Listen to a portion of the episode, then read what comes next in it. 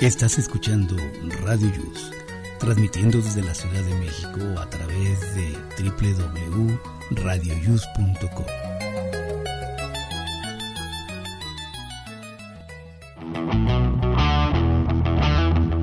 Hoy, en Aquí estamos, México. La pereza, un pecado capital que muchos tenemos. ¿Recuerdas que soñaste anoche?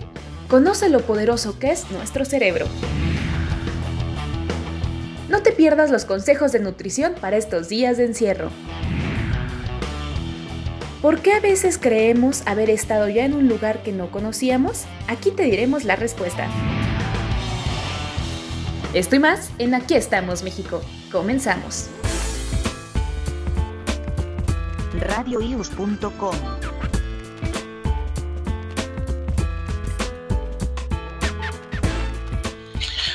¿cómo están amigos? Muy buenos días. Les saludamos desde la Ciudad de México. Hoy es sábado 3 de octubre. Estamos en la semana número 40. Llevamos transcurridos 277 días y solo nos falta para concluir este año 89 días. Hoy es día de San Francisco de Asís, por lo tal es Día Mundial de los Animales.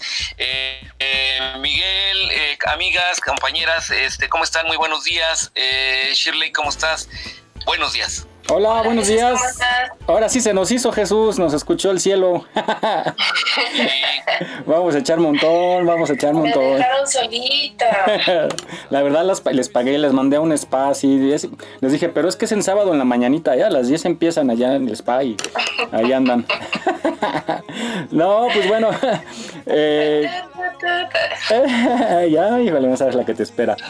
Bueno, pues iniciamos, son 10 de la mañana con 11 minutos. Estamos en Aquí estamos México, desde la capital de la República Mexicana. Lo hacemos completamente en vivo para acompañarlos en esta eh, confinación. Em, sanitaria, a los que todavía están en casa, pues bueno, los acompañamos si están en camitas, si están desayunando o si algunos que ya van camino al trabajo o incluso a la escuela, que ya en algunos lados ya tienen clases presenciales, pues bueno, aquí estamos para acompañarlos a lo largo de una hora, hora y media más o menos, en lo que llegan los refuerzos para Shirley, porque hoy sí le va a ir como en feria. Bueno, ¿cómo estás Shirley? Buenos días.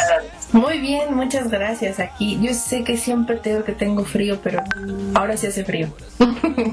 No, es que es, raro, ¿no? Pero sí en algunos puntos de la ciudad está haciendo frío, sobre todo yo creo que en, las partes altas, en las orillas, y ahí donde vives, pues es más o menos, es como zona alta y se siente... Eh, pues yo acá este calorcito, está muy rico, la verdad está muy rico para lavar la ropa, los que tengan que lavar, acabando el programa se suben su tinita y a lavar. Bueno, Jesús, ¿cómo anda por allá? Eso, exacto, como Vane, ¿no? Que lava trastes mientras mientras lava. Y allá viene la Mary, ya está entrando. Caray, que no tiene que hacer. bueno, ya, bueno, dos, dos, dos. Eh, ¿Cómo anda por allá el clima, Jesús? Pues fíjate que hace frío, em, yo soy friolento, pero no sé si les pasa a ustedes que hay partes del cuerpo que les afecta más el frío. En mi caso son las manos. Eh, las manos son muy sensibles al frío y entonces para esto de estar escribiendo en la computadora o, hacer cosas es un problema para mí. Y escribir en la computadora y ponerse guantes pues no es nada práctico. Así es que este no es el frío lo adecuado para mí sí es difícil es difícil entumen Ahora sí que solamente podríamos envidiar a los que escriben mal, ahora sí que los que dicen que escriben con las patas, ¿no? no utilizan las manos. bueno, pues, eh, oigan, que, que, fíjense que pues, las buenas noticias respecto a la pandemia es que han bajado los ingresos al hospital y está la capacidad está al 36% según reportes oficiales aquí en la Ciudad de México.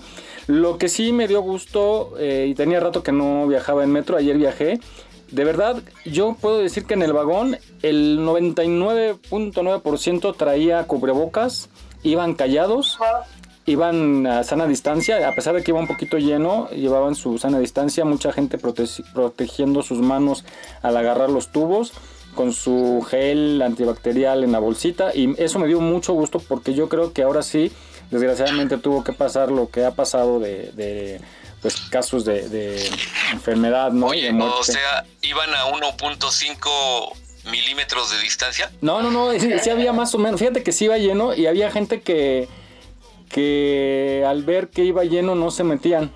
Entonces se me hace muy, muy buen. Digo, eh, me fui a una hora en que no es hora pico. Me fui a Oye, las. era la- eh, eh, eran las 11 de la Sí, noche. ¿no? 11.50. no te creas, hay mucha gente a esa hora que sale. Pero, pero sí estuvo bien, me, me dio gusto. Y, y que iban callados, no había ambulantes, también no entraron ambulantes. Mari, Mari, Hola, Eh, hola. Oye, Mari. hola, ¿cómo estás? ¿Cómo están? ¿Bien ustedes? Bien, gracias. Oye, se oye, se oye un una voz de fondo ahí donde estás, Mari. Sí, es que de hecho vengo con mi familia. Va, va en el majolotero. Que va Ay, en yo no. No, vamos rumbo a la Peña de Bernal. Es que estamos aquí en Órale. Querétaro. Ay, nomás. Wow, Ay, ay, qué oye, pues. Y también tienes frío por allá, ¿no, Mari? Sí, imagínate el cambio. Nosotros veníamos en short y todo el rollo. Y llegamos aquí y el frío. Nos tuvimos Sí, pero bueno. de ropa. Esperemos que donde vayas ya al ratito conforme pase el tiempo ya esté caluroso. Decíamos de la pandemia que ya, bueno, la gente está siendo más consciente, eso es bueno. Las clases en línea ahí también. Yo me quedé pensando algo, eh, justo lo que mencionaba Shirley y la semana pasada, que ya los niños están desesperados, ¿no? Que ya quieren ir a clase presencial porque pues extrañan a sus amiguitos, el salir a recreo, el, el correr, el platicar. Y creo que sí, ese es un punto muy importante porque en el caso de los pequeños, pequeños chiquitos de 2, 3, 4 años, es la edad en que aprende uno a socializar, ¿no? En que en que se puede hacer uno una persona aislada o puede aprender a convivir, a, aprender a que hay diferentes puntos de vista y pues es esencial, ojalá pronto se pueda regresar a ese, a ese ámbito, ¿no, Shirley? Sí, la verdad es que sí, sí sufren mucho. Ya después de seis meses de confinamiento, casi siete, eh, ya se desesperan de nada más ver la cara de sus papás, por ejemplo, ¿no? Este, necesitan convivir con otros niños, con otros adultos, con sus abuelitos, y si, si los tienen. Eh, es muy desesperante para ellos estar encerrados tanto tiempo. Aunque tengan clases virtuales, por ejemplo, no es lo mismo, nunca, nunca será lo mismo la convivencia directa con las personas. Así es. Bueno, pues bueno, qué bueno y pues un llamado a la gente que siga siendo responsable al salir y darles un buen ejemplo a nuestros hijos, sobrinos, nietos, que hay que cuidarse para evitar llevar el contagio a casa. Pues bien, pasemos al tema de hoy rápidamente. Eh, hoy vamos a hablar de la pereza, ¿no? Uno de los pecados capitales. Eh, pues muy, muchos son, todos son graves, ¿no? Pero algunos los tenemos. Yo, por ejemplo, al menos tengo de los que recuerdo, pues la pereza sí la tengo ocasionalmente. Y la gula, ¿no? ¿Ustedes, ustedes cuál tienen? Que recuerden. Tú la lujuria. Sí, ve- veo, veo a una, una pieza de pan y ya me la imagino, ¿no? Totalmente de acuerdo con Shirley. Ay, pero si ya te habías tardado. Que de mí ya te olvidaste y de tu mente borraste. Cuando yo te hacía pam, pam, pam, pam, pam, pam, pam, pam. Piensas que yo me quedé tranquila. A ver, ¿cuál tienen? Yo, yo creo que la pereza también a veces. Ajá que creo que es la más común en todos. A ver, ¿cuáles son, cuál-. ¿cuáles son, Jesús, los, los pecados capitales? Es envidia, ¿no? La ira, la envidia, el... eh, Ay, Gula. La gula. la gula, la, la pereza. A ver, otra vez. A ver, es que les voy a decir, el, el dedo gordo es la, es la, mm, la gula. El, el dedo índice es la ira. El, dida- el dedo Ah, medio es la lujuria. El dedo anular es la envidia. El dedo meñique es la pereza. El, el, el puño es la, la mm, eh, ahí se me acaba de ir bueno el Soberbia. codo es la codicia la soberbia el puño ahí están los siete Ahí está, sí, soberbia. Y, ah, pues está, mira. envidia, Está, espérame. lo- ira, Ajá. pereza, Avaricia. avaricia, gula y lujuria. Yo lo menos que tengo es avaricia. 1, 2, 3, 4, 5, 6, y ahí están. Eh, a ver, lujuria, pues no, a veces. la ira sí, la ira sí. La soberbia, pues no. Envidia, nunca. Avaricia tampoco, pereza ocasionalmente y gula pues sí. Mejor yo les digo el que de vez en cuando tengo que es la la la, la ira y la soberbia. Todo lo demás sí lo tengo. Ah, yo pensé que tenías la soberbia. No, les digo, es mejor decirles que no tengo tanto. ¿Te, tardas menos? Muy mal, Jesús. Hay que trabajar en eso para que por lo menos nada más sean tres. Que, de menos sí, ¿verdad? Que se nos permitan tres. A ver, a la gente que nos escucha, lo invitamos a que nos escriba a nuestro WhatsApp. Es 5612 94 14 59. Lo repito, 5612 94 14 59 para que nos digan cuál es su, cuáles pecados capitales son los que más tienen. Porque pues, todos tenemos, ¿no? Y bueno, pues bueno, hablábamos de la pereza, regresando al tema. Eh, pues algo que sí hay que quitarnos, los mexicanos somos tachados en el extranjero de perezosos, de flojos, pues. Y pues vamos a escuchar esta capsulita que nos dice que es la pereza. ¿Cuánto hace falta que hablemos del pecado de la pereza? ¿Cuánto hace falta? Porque a veces estamos con esa tibieza, con ese relaje, con esa fiaca, como decimos, frente a las realidades que tenemos que hacer. Siempre buscamos excusas, ya voy, tardamos, no somos diligentes, no somos presurosos en hacer bien las cosas. Y en el fondo la pereza es una muestra de falta de amor, de falta de cariño, de falta de responsabilidad y de respeto frente a la otra persona. ¿Por qué? Porque dilata la posibilidad de hacer el bien, dilata la, posibilidad de hacer cosas virtuosas, de ayudar, de, ser solidarios, de vencer las cosas que haya que vencer y dejamos de, alguna manera que pulule esa, esa fiaca o esa pereza que hace que las cosas sigan mal. Seguimos sufriendo, es como prolongar la agonía y no poner la fuerza para hacer las cosas. En el fondo, la pereza es una de las muestras de que el pecado ya han ido nosotros. No tenemos ni la fuerza, ni el coraje, ni la valentía de enfrentar y de salir la situación, de salir de la situación en la que estamos para empezar a caminar. Es como el primer paso que tenemos que dar para vencer. Vamos a pedir al Señor que nos dé esta gracia de ser diligentes, de poner fuerza, coraje y valentía para emprender las cosas. Cuídate que Dios te cuida. Un fuerte abrazo y bendiciones.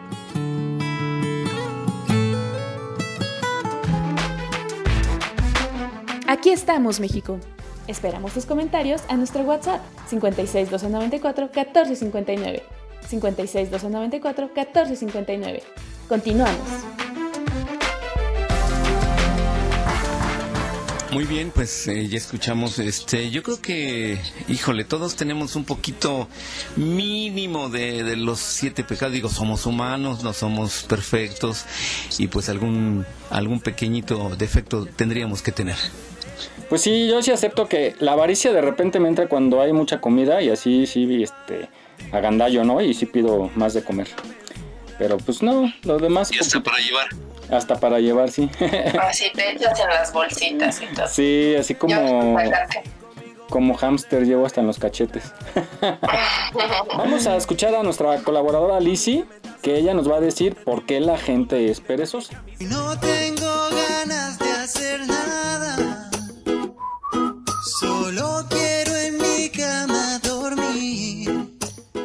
buen día, excelente sábado. y un gusto saludarlos nuevamente. Y bueno, hablando del tema de hoy, regularmente tendemos a ver la pereza como algo malo, como algo injustificado, algo que nos señala o nos hace ver mal ante la gente. Bueno, pues en realidad eh, una función natural para ahorrar gasto de energía es precisamente el tener estos momentos de pereza y es natural que se dé en cualquier momento de la vida en el cual sabemos o el cuerpo sabe que necesitamos ahorrar ese gasto de energía por si se llegase a ocupar. María Perezosa, te vas a levantar, te vas a levantar, te vas a levantar. María Perezosa, te vas a levantar, hoy te vas a levantar. Normalmente al perezoso se le ha estigmatizado como un incumplido, un holgazán, como alguien incapaz de realizar algo que no tiene voluntad o simplemente como que es un vago. Y bueno, hay que tomar en cuenta que hay varias explicaciones que se pueden dar que son de acuerdo a cada persona, a cada historia de vida y a cada tipo de personalidad. Muchas veces podemos tomar en cuenta que es, puede ser un rasgo depresivo, así como puede venir anclado a, otras cosas. Por ejemplo, puede ser una justificación para no enfrentar miedos. Eh, se dejan de realizar actividades aunque el mismo sujeto ha decidido emprender para no fracasar.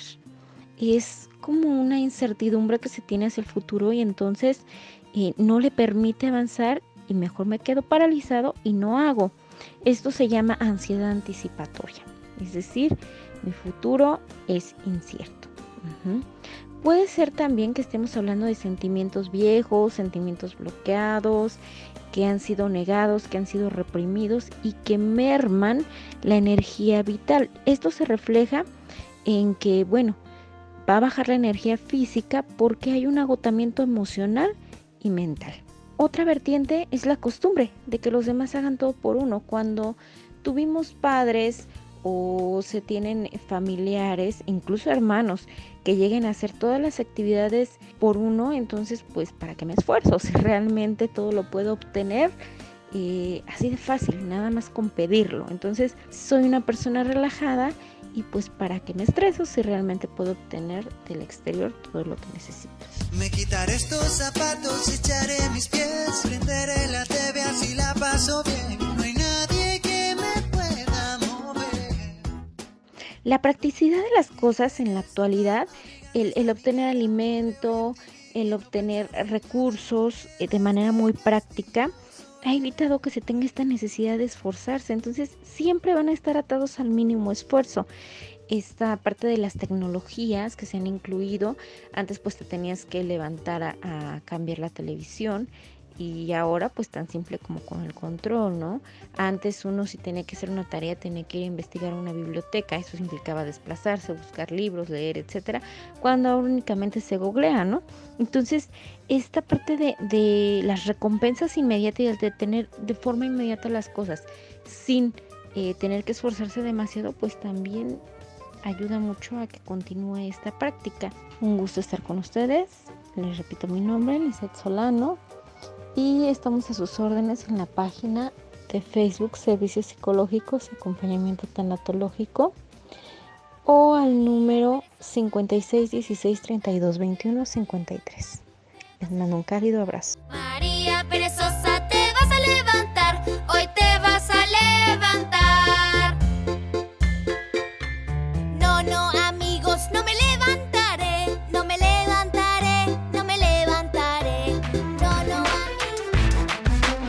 No olvides seguirnos en nuestra página en Facebook. Aquí estamos, México. Si tu ciudad cuenta con alerta sísmica, recuerda que puedes tener hasta 60 segundos para ubicarte en un lugar seguro. No bajemos la guardia. Continuamos. Hola, hola, estamos de regreso. ¿Cómo están? Ya estamos al aire de regreso. Como bienvenida, Vane, bienvenida. Hola, ¿qué tal? Muy buen día aquí conectándome para arrancar con ustedes las loqueras que seguramente ya empezaron sin mí. Me están dejando sola, Vane. No, no, no, como ahorita hacemos refuerzo. Te tardaste, Vane. Uy, se me complicó un poquito, pero ya estoy aquí. Qué bueno, pues bienvenida. ¿Cómo anda el frío por allá, Vane? Estamos hablando del frío hace rato. Pues está medio loco porque sí me dio frío y ahorita que salí a recoger unas cosas, eh, ahora sí que yo creo que estuve nada más 20 minutos afuera y ya llegué como quitándome suéter y todo y calorcito. No sé si entro luego, luego en, acti en activación de, de cuerpo y, y del termostato o, o ya es la vejez, yo creo. Sí, ya la vejez, yo creo. Bueno. No, sí hace calorcito, pero Shirley, ya, ya sabes, como es europea, aquí siempre está acostumbrada. ya. Por eso está tan joven a sus 450 años. ¿sabes? No, no, no, muy mal, Shirley. Más bien hay que, hay que empezar a armar calor humano aunque sea, ¿no? Tiene su cuadro ahí en el sótano. Bueno, eh, pues hablábamos, gracias a Alicia, nuestra colaboradora, que nos dijo por qué la gente es perezosa, perezosa. Y sí tiene mucha razón, hay diferentes tipos de pereza. Y pues bueno, hablando de, este punto, a ver, ¿qué, qué opinan? Esa fue la realidad, Mike, por eso, por mi pereza no me conecté. Exactamente. Oigan, me fíjense que Uber acaba de comunicar, eh, salió una nota muy curiosa que tiene como título, uy, para allá no voy, joven. Y es que Uber le va a dar a conocer a las rutas a los conductores precisamente para que rechacen algún viaje que no quieran hacer. ¿no? Y pues bueno, ese era, el, ese era el plus, ¿no? De los autos de plataforma. No, ¿cómo? Sí, era de las principales cosas que nos quejábamos de los taxistas y por eso empezamos a usar las de plataforma y ahora resulta que también nos van a batear. Pero la realidad es, eh, bueno, creo yo, eh, porque estoy en algunos grupos, yo alguna vez manejé un carro de plataforma y la verdad te suda, porque ah, imagínense, a las 3 de la mañana me sale de aquí de Condesa un viaje a Ecatepec. Ay, bueno, a Ecatepec. ¿Qué pasó? ¿Qué pasó? de haber sabido que vivías allá. A recibir con los abrazos arriba, pero para darte el abrazo, no por otra cosa. Y entonces, pues no tienes la oportunidad de. de ay, Mary. De, de rechazar, ¿no? Y te enteras hasta que activas el viaje. Y pues imagínese, todavía me dice, me, tocó una buena persona, ¿no? Que era un DJ de aquí de un antro. Y me dice, mira, de regreso tienes que salir a esta calle para salir a esta avenida, pero no te vengas por aquí porque te van a asaltar. Y yo, ah, bueno. Entonces, dice, ahorita te voy a dar la ruta para regresarte, ¿no? Pero, pues bueno, yo creo que esa es parte de, porque últimamente ha habido muchos asaltos a los conductores de plataforma y viceversa, ¿no? También, ha habido. Entonces, algunos abusos, pero pues la realidad es que ya van a poder ver y rechazar tu viaje, así es que yo creo que vas a tener que ir a hacer viajecitos así de corto en corto. Sí, ¿no? Pero bueno, esa es una de las... Bueno, si es por seguridad, ok, va. Pero sí, el problema es que hay muchos que sí, por flojera, es que no, ciertas partes. Que quieren hacer los viajecitos cortos para sacar los, los promos que luego les dan los bonos, perdón. Exacto. Ahí va a estar el problema, pero bueno, ojalá que sea solamente por seguridad. Esperemos que sí. Bueno, y agarrarse un taxista de confianza, igual y cuando tienes que entrar a estos lugares tenebrosos, pues sí, hablarle al, al, de confianza y decirle, pues sabes que vamos para allá, y pero así como vamos, pues con el cuidado y precauciones, ¿no? Bueno, oigan, pues ya por último, para cerrar este, este tema, vamos a una reflexión sobre la pereza que nos dice algunos tips para quitarnos de la pereza poco a poco. Está muy interesante, escúchenla y reflexionen.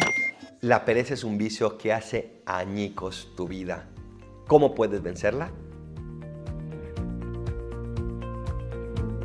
En primer lugar, aclara tu mente. Piensa en qué circunstancias, en qué momentos, con qué persona estás dejando que la pereza tome posesión de tu vida. Date cuenta de esos momentos donde corres más peligro. Identifica esos enemigos que te van arrastrando tal vez insensiblemente a que vivas la vida perezosa.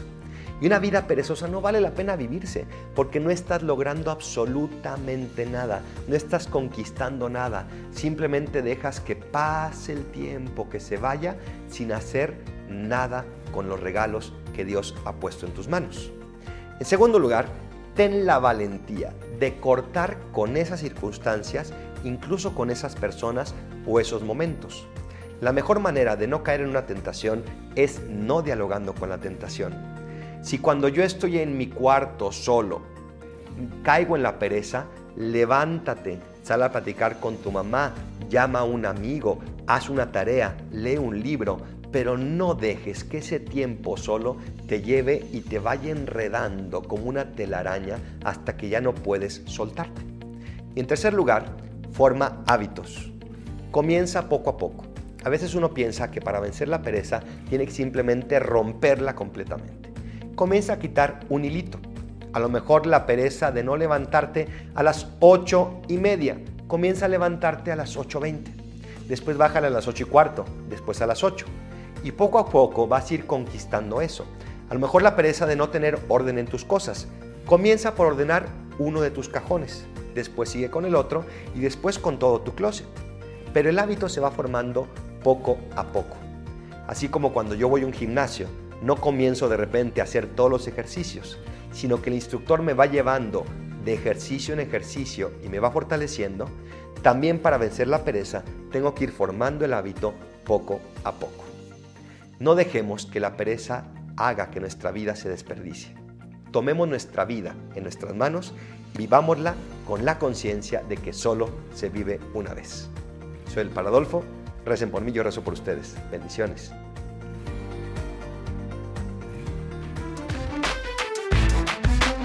Aquí estamos, México. Esperamos tus comentarios a nuestro WhatsApp 56 294 1459. 56 294 1459. Continuamos.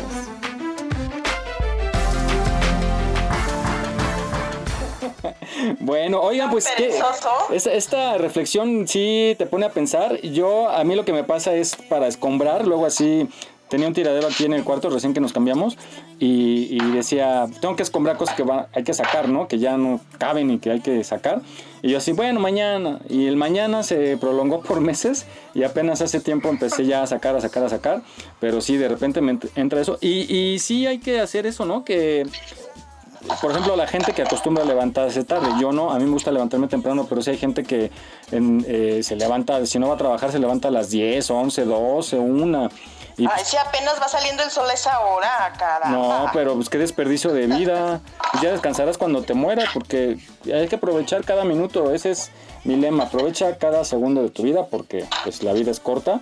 Y hay que ir recorriéndole así 20 minutos, 10, te vas levantando más temprano. Y vas a ver que aprovechando el tiempo te, te va a rendir más y lo vas a disfrutar más.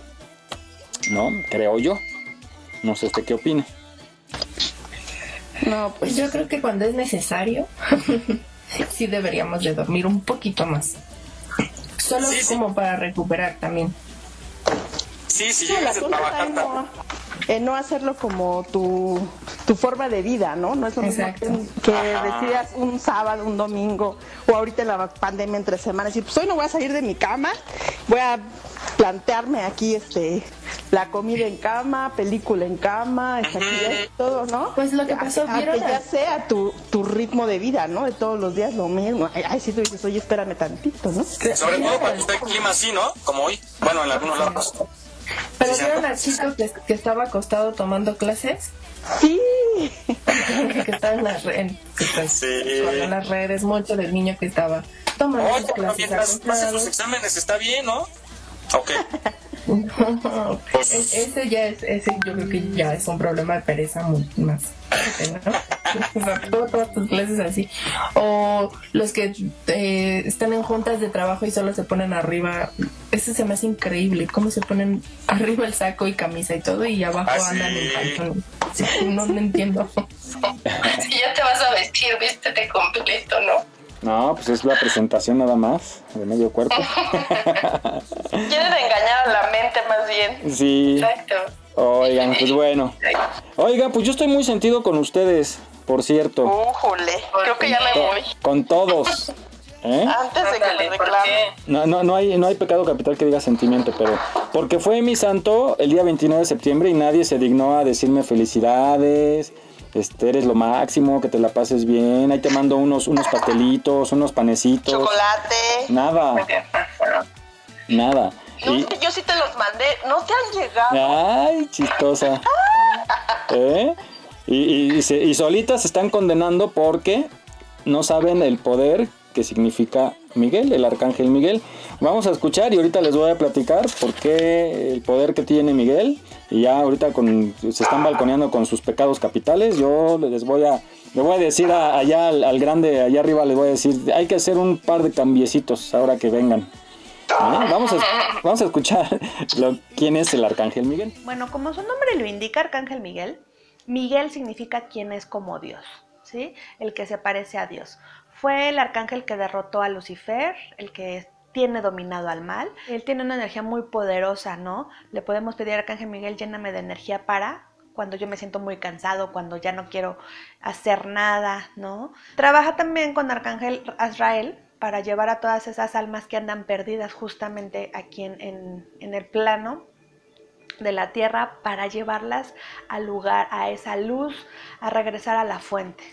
Arcángel Miguel es un arcángel muy directo, muy concreto, contundente, tiene una energía índigo, que si han oído hablar de los niños índigo, esto es lo que sucede, que son energías de mucho reto, directos, no les gustan las medias tintas, van por lo que quieren sin pensarlo, ¿no?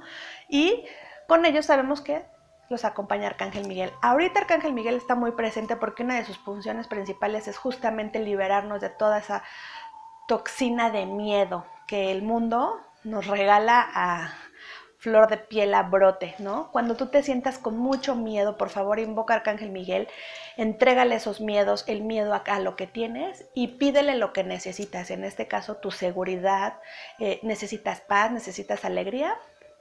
Dile que te lo regale, que te llene de eso que tú necesitas para sentirte tranquilo y sentirte en paz. Muy bien. Muy bien, pues ya acabamos de saber un poquito más de Miguel y este de Miguel el ángel, el arcángel más bien.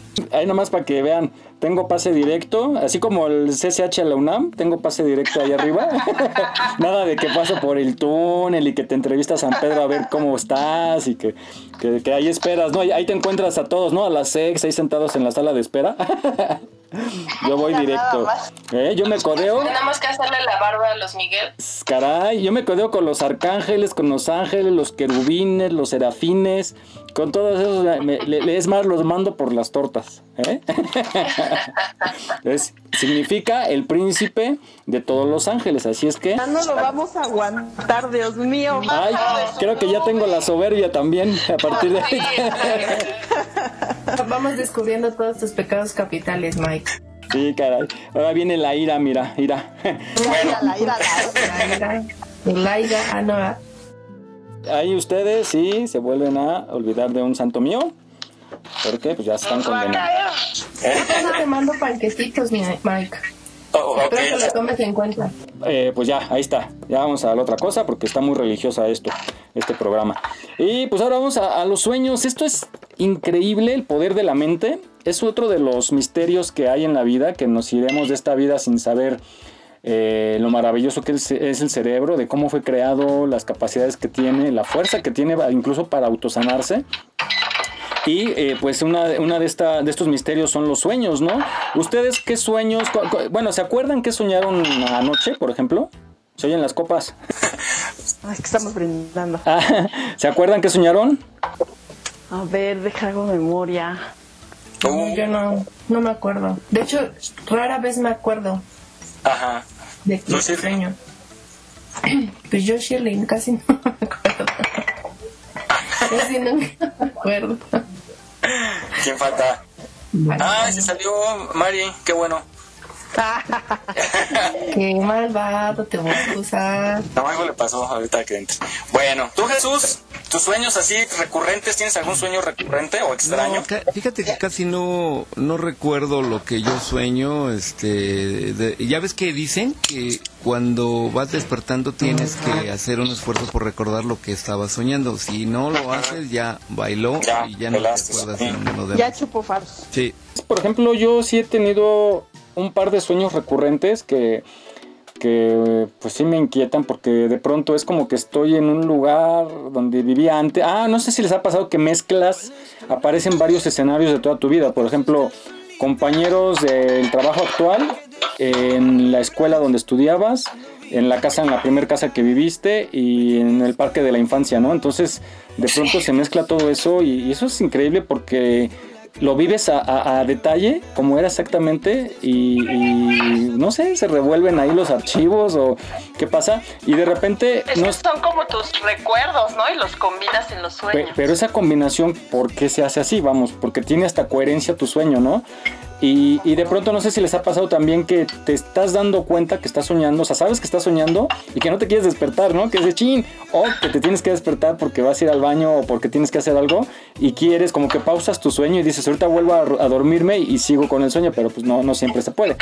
No, pero hay veces que sí, yo, yo sí, a veces sí, o, o luego las llamadas pesadillas, ¿no? Que vas por allá en tu sueño bien bonito y chin, te encuentras a la ex, ¿no? También este, pues como, ¿por qué? Pero bueno. Ya supéralo, ya supéralo. Sí, yo creo que no has superado ciertas cosas. Podría ser. Y las tienes ahí clavadas en tu mente. Así es. Pues vamos a escuchar esta cápsula que nos dice el por qué soñamos.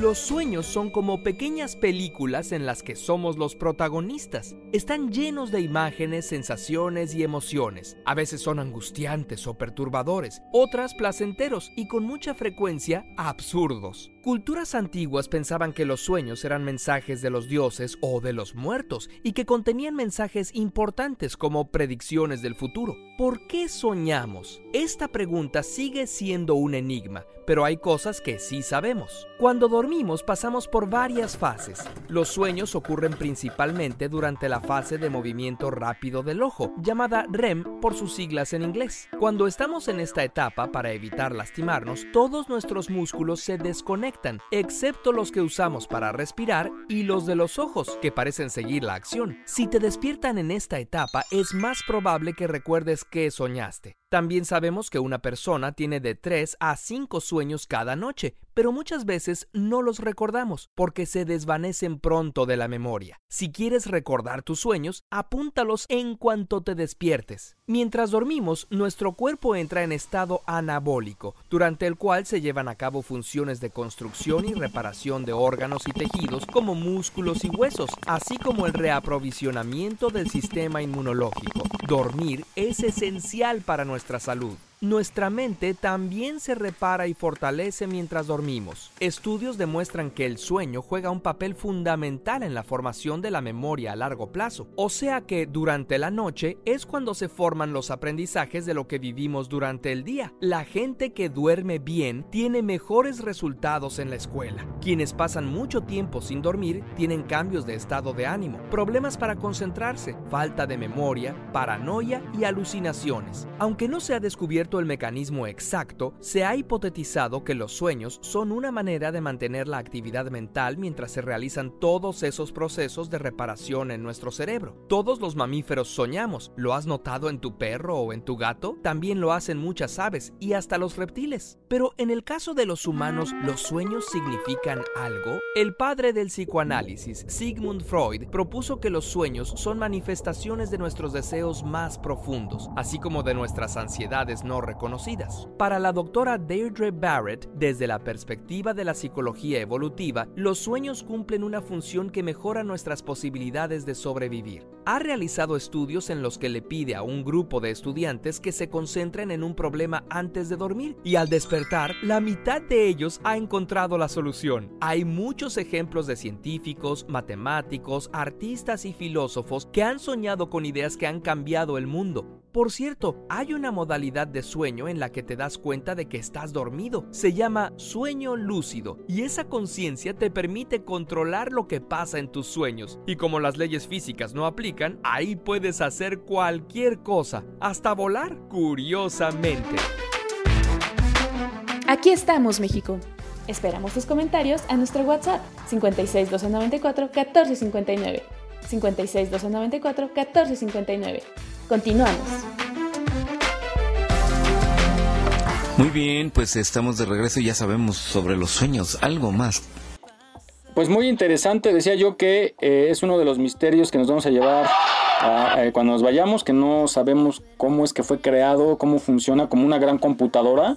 Y, es increíble el poder de la mente, ¿no? Incluso hablan por ahí de, algunos que pueden hacer que, se muevan los objetos con solo pensarlo y, bueno, y, o enviar mensajes, ¿no? A otra persona que está muy lejos. Entonces, eh, pues muy increíble esto. Oigan, ¿cómo, cómo puedo, puedo... Yo tengo muchas muletillas. ¿Ustedes cuál tienen? Yo, yo por ejemplo, digo mucho el E, el este, eh, ¿no? Eh, y si quiero, y si quiero como eliminarlas de mi vida. ¿Cuál tienen ustedes? De las que se acuerdan. no las tengo como ubicadas. No. Yo sí digo mucho este. Sí, el este es como el más común, ¿no? Yo no soy consciente de cuál. ¿No? yo tampoco, no, no sé. Bueno, pero ahorita al final del programa me dicen ustedes. Sí, si, si lo notan sería lindo que, que nos Sí, que nos dijeran para tratar de evitarlo. Exacto, sí. Pues bueno, vamos a ahora rápidamente eh, a un tema muy importante. Por ejemplo, ahorita en, la, en este confinamiento, pues algunas personas han subido de peso, otros hemos adelgazado, a otros eh, se ha aumentado el consumo de grasa. Y esto es porque pues no llevamos una dieta eh, adecuada, digamos, al ritmo que estamos llevando, ¿no? Ya muchos estamos en, activos quizá en la casa, muchos están viendo la tele, ahora con las clases de los niños pues sentados tanto tiempo sin correr, sin poder ejercitarse, pues también afecta su salud. Y pues es importante saber qué eh, es lo que debemos de consumir. Y Shirley se encargó de investigar un poquito, platícanos Shirley. Así es, entrevisté al doctor Alfonso Ortiz, él es nutriólogo, y nos comenta de cómo debemos llevar una dieta balanceada, tanto en verduras, carne, tratar de comer lo más de todo, pero lo más balanceado posible para que también, porque exactamente en este confinamiento nos la pasamos sentados mucho más tiempo del que, por ejemplo, cuando salíamos, por lo menos subíamos las escaleras de la oficina, eh, íbamos a la tienda más seguido, caminábamos por lo menos un poquito y ahorita se ha vuelto una vida muy sedentaria y tenemos que aprender a comer para no subir de peso ni tampoco bajar de peso como en tu caso, por ejemplo, ¿no? Y tener una vida saludable. Vamos, ¿qué les parece si vamos a escuchar?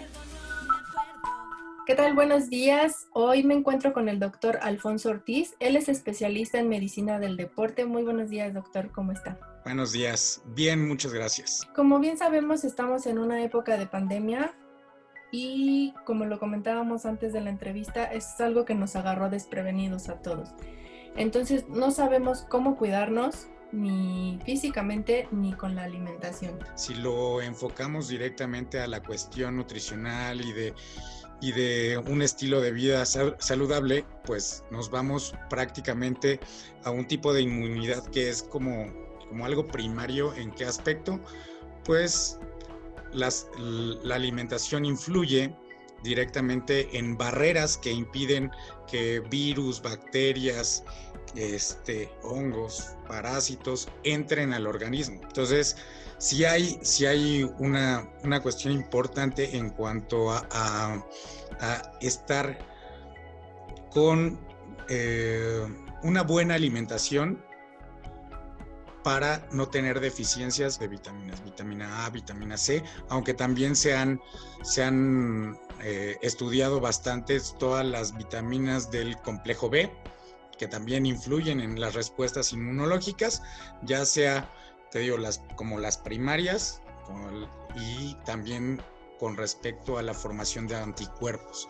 Eso también se ha visto. Si tú llevas una alimentación eh, balanceada, la mayor cantidad de vitaminas, minerales, las podemos encontrar en vegetales, en frutas, como muy específicas. Yo te hablé de la cuestión preventiva, pero si hay una, hay una cuestión o una patología de base, pues prácticamente hay que tratar esa patología de base con tratamientos ya muy específicos o suplementación de un mineral o de una vitamina muy en específico. ¿no?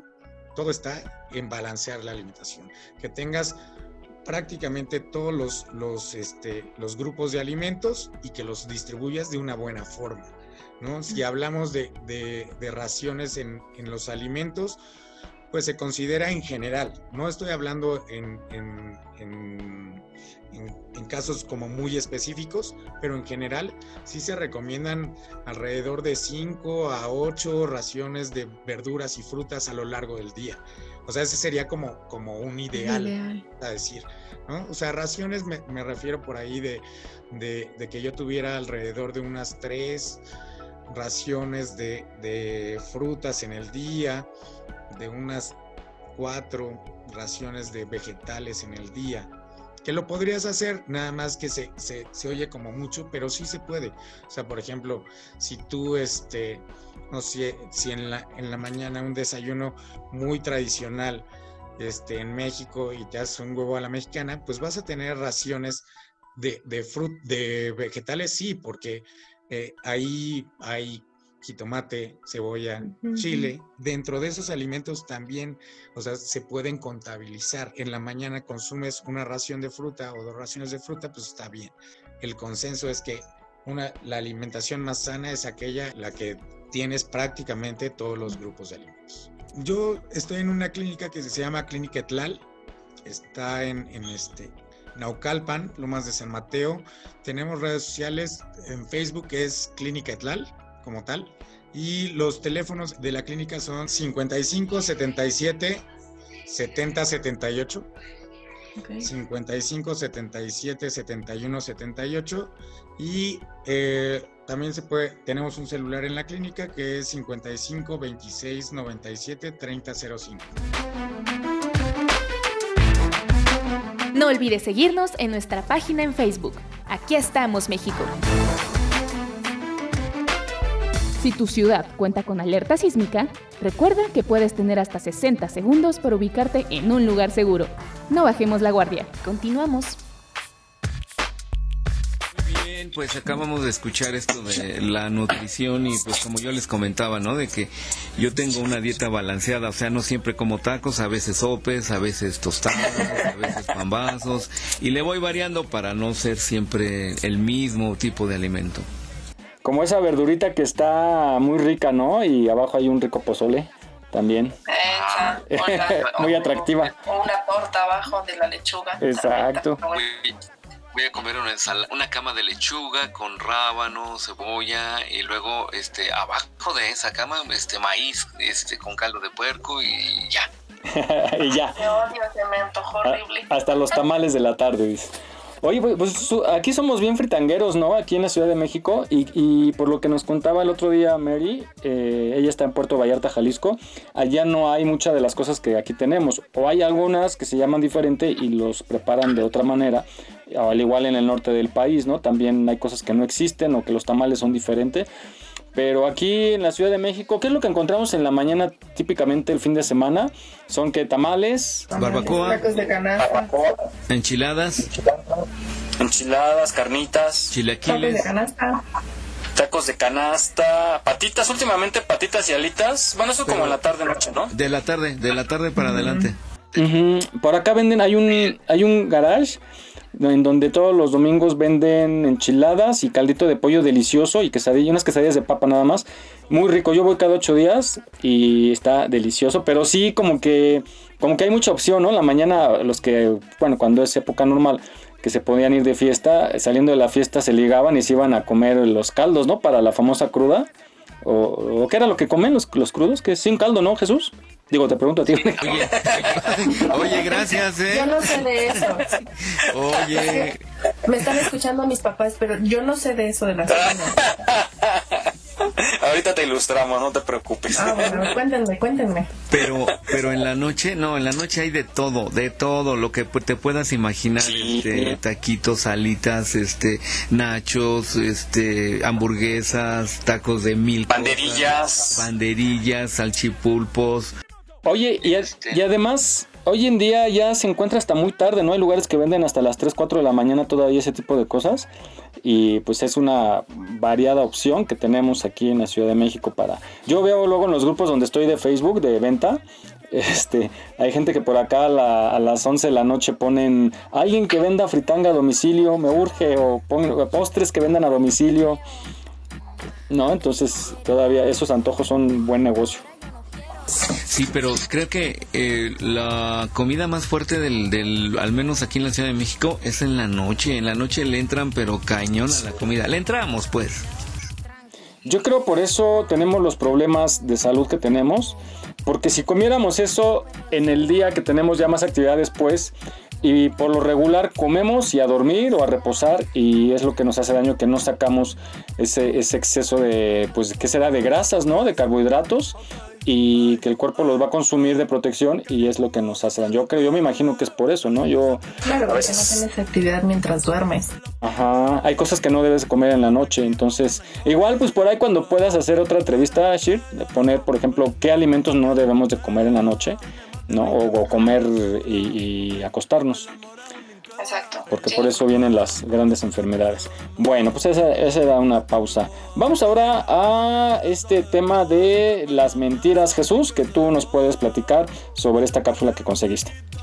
Oye, pues sí, eh, algo bien común es eh, que creo que todos en algún momento, ya sea mentirilla, ¿cómo le dicen? Este, una mentira, piadosa.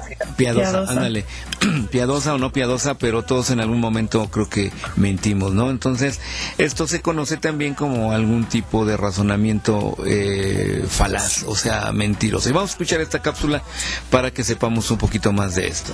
Parecen razonamientos lógicos, pero en realidad son A veces las oímos en la publicidad o las leemos en un discurso político o cuando nos quieren convencer de alguna teoría de la conspiración o tontería pseudocientífica. Muchas veces las usan en contra nuestra en discusiones en Internet o nosotros mismos las usamos. Se llaman falacias. ¿Cómo identificarlas?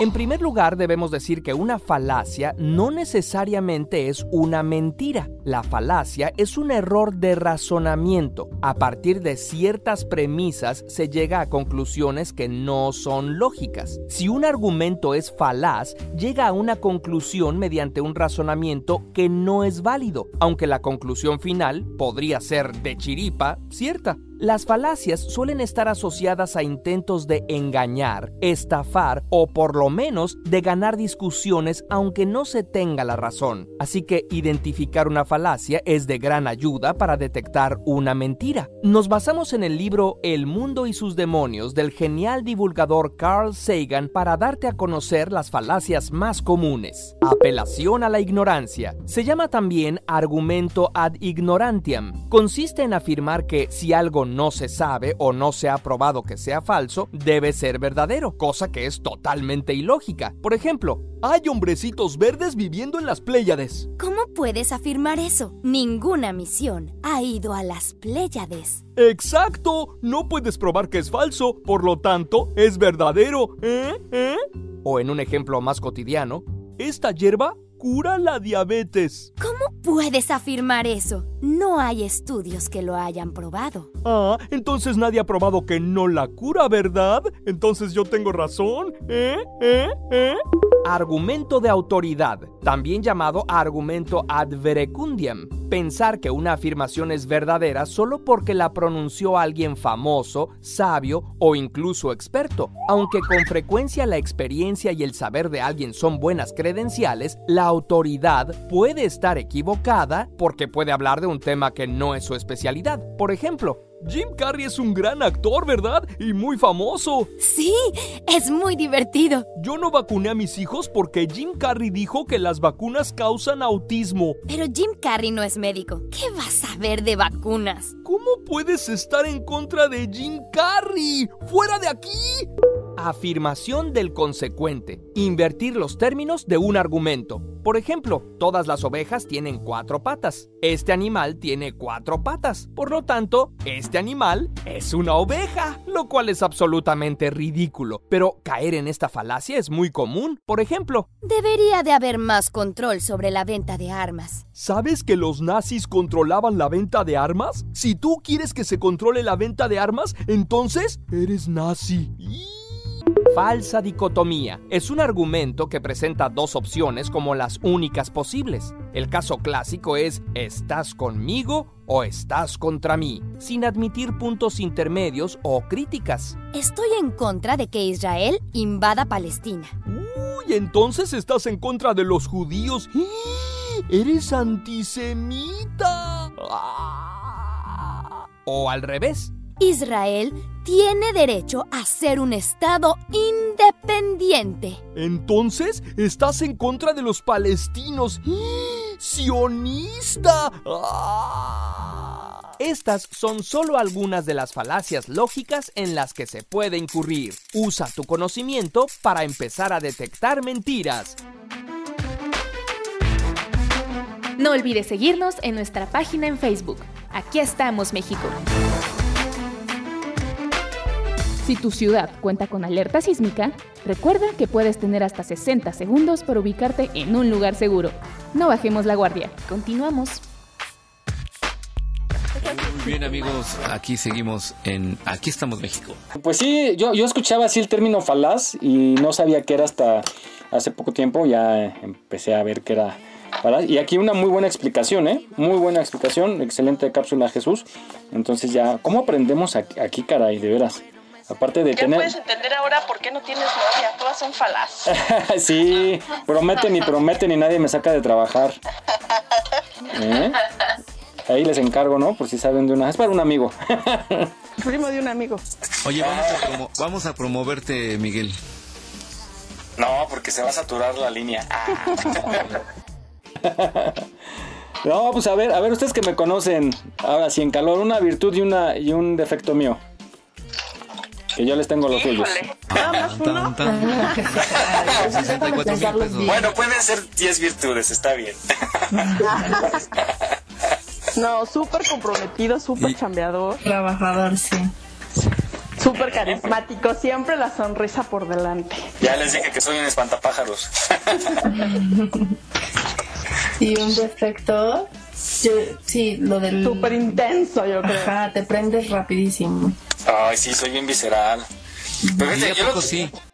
Sí, fíjese que lo que tengo también es que me emociono muy rápido con algún proyecto, una idea, un plan o algo. Y me decepciono también muy fácil cuando no funciona alguna parte o hay un problema. Híjole, y Shirley me ha visto también que, que este, pues sí, me decepciono, me desanimo, me deprimo. Pero sí, también soy muy intenso. Soy capaz, yo decía un día, eh, yo soy capaz, eh, no sé, en un, si hubiera la oportunidad, en un asalto puedo detener al ladrón, dispararle y someterlo y todo, y a los 10 segundos lo estoy, este, lo puedo estar curando de la herida y calmándolo y animándolo, ¿no? Porque soy también como muy, muy variable. Bueno, mejor, a que no te vuelvan a cachar así. También, sí, pero sí, este, lo hago con mucho cariño, señor.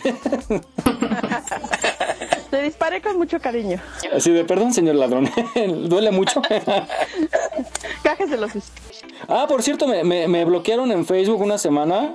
Es la tercera vez que me bloquean. La, la anterior sí fue un mes, no sé por qué tanto, pero fue un mes. Y justo por dar mi opinión, y, yo sé que espero que no se prenda la gente que me escucha, pero di mi opinión acerca de las supuestas feministas que piden justicia eh, em, violando los derechos de los demás, ¿no? Y, y estoy hablando de la violencia extrema hacia las mujeres policías, hacia las mujeres que estaban, señoras que estaban con sus hijos en una parada de metrobús y llegaron y les pegaron, las golpearon, las quemaron, las pintaron y les valió que fuera una mujer que venía a trabajar, que pasó por su niña y, y así muchos casos, ¿no? Y entonces se me ocurrió opinar de manera muy visceral, como acostumbro, cuando me enoja algo, sin meditarlo y pues me bloquearon, ¿no? me bloquearon, por eso no publiqué nada esta vez en la página. Pero, ¿qué dijiste? Es que yo les quiero comentar algo. Yo publiqué en mi estado de WhatsApp un um, tipo meme en donde decía, eh, lo voy a decir un poquito fuerte, decía, decía busco cinco, cinco feministas encabronadas para que me ayuden a pintar mi cuarto. Bueno, eso lo subí y este una sola persona, una chica, luego luego me contestó en, el, en, en, la respuesta y me dijo, nada, que porque yo, que, que, decepción, que entonces ya empezamos a dialogar y le dije, oye, eh, dentro de estos grupos de protesta siempre hay gente que se infiltra y que de una manera totalmente irracional, pues empieza a destruir negocios, a lastimar a gente que pasa transeúnte, a agredir a hombres, nada más por el hecho de agredirlos. Yo estoy en contra de esas personas. La gente que tiene una, una protesta genuina sobre una circunstancia que está pasando en el país y que sí es preocupante, adelante, pero no eso no te da derecho a destruir, no te da derecho a causar daños a gente y a cosas. Y bueno, no, llegamos a nada, pero quiero, incluso quiero retomar un poquito, quizás más adelante, ese tema para, para um, esclarecer. Fue la única persona que me contactó y me, se, se me puso así un poquito eh, intensa. Pero yo creo debemos también de saber en qué momento es un chiste, ¿no? O sea, los memes son eso, burlarte de la realidad, burlarte de la situación, no es un tema político que estés debatiendo. Entonces, tómenlo como es, o sea, es como un meme, somos mexicanos, nos reímos de la muerte, no frieguen. Además, cuando, cuando tú publicas algo en tu estado es como algo más, más personal, ¿no? Sabes que solo algunas personas lo van a ver y es algo que quieres externar. Todavía cuando lo publicas en Facebook, en Twitter, en donde es una plataforma muchísimo más abierta, entonces eh, quizás sí estás externando tu punto de vista totalmente acerca de un punto en específico. Pero pues aún así sigue siendo muy válido tu punto de vista, ¿no? Claro, Porque claro. no debería de serlo.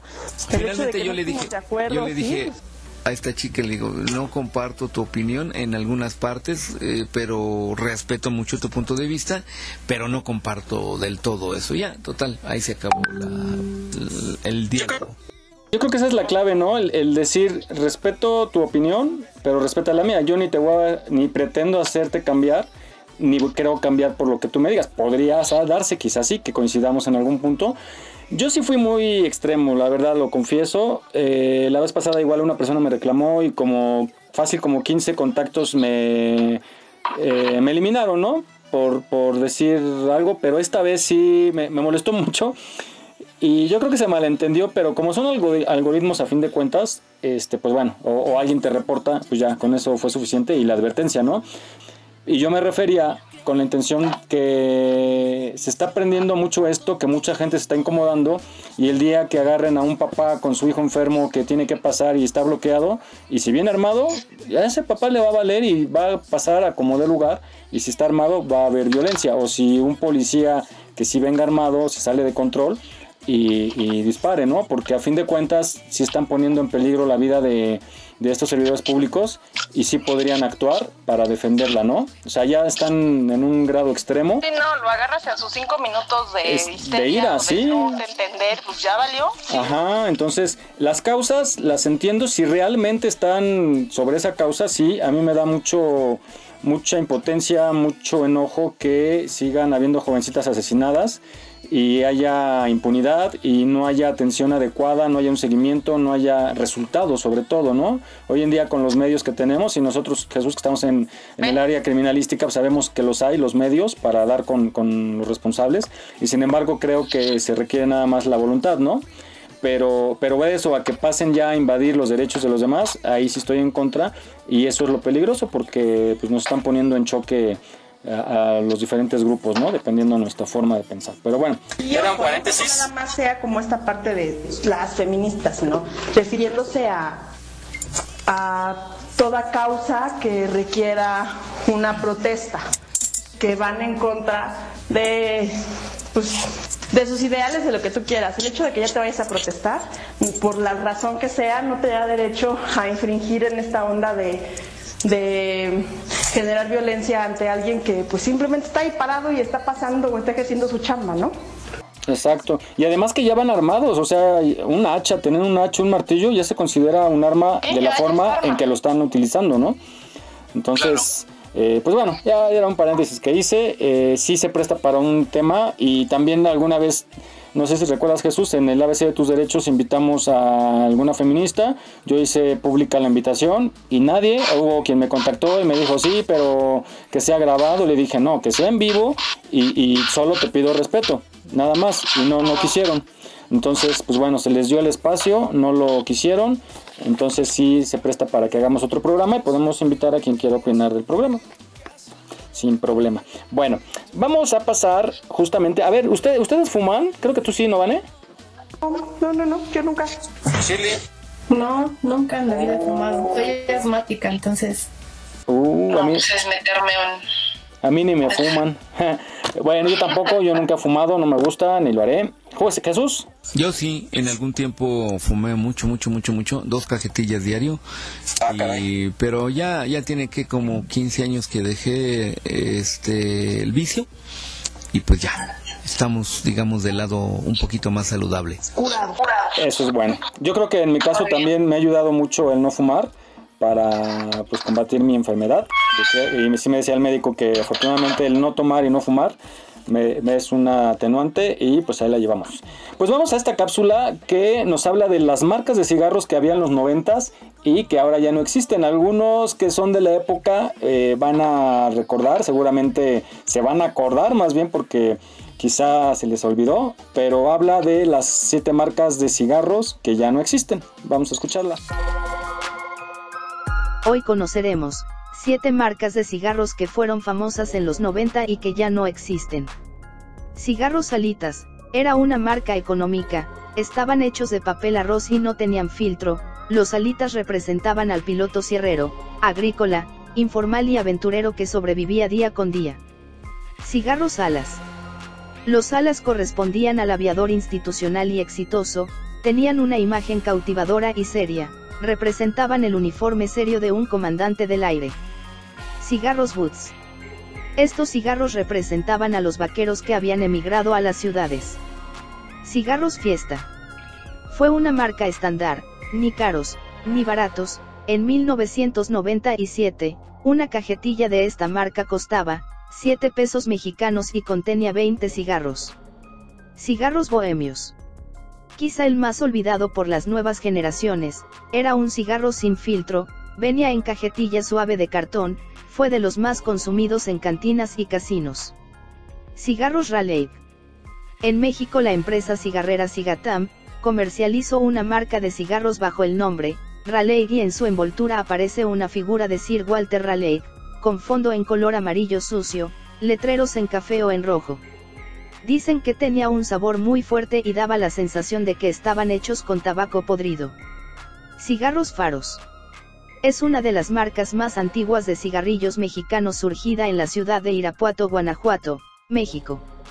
Generalmente son conocidos como los más económicos, llegando incluso a ser denominador de las clases sociales más bajas y un referente en la cultura popular mexicana, estos suelen estar hechos de papel arroz y no tener filtro.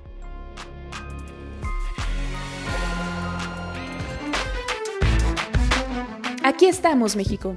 Esperamos tus comentarios a nuestro WhatsApp 56 294 1459.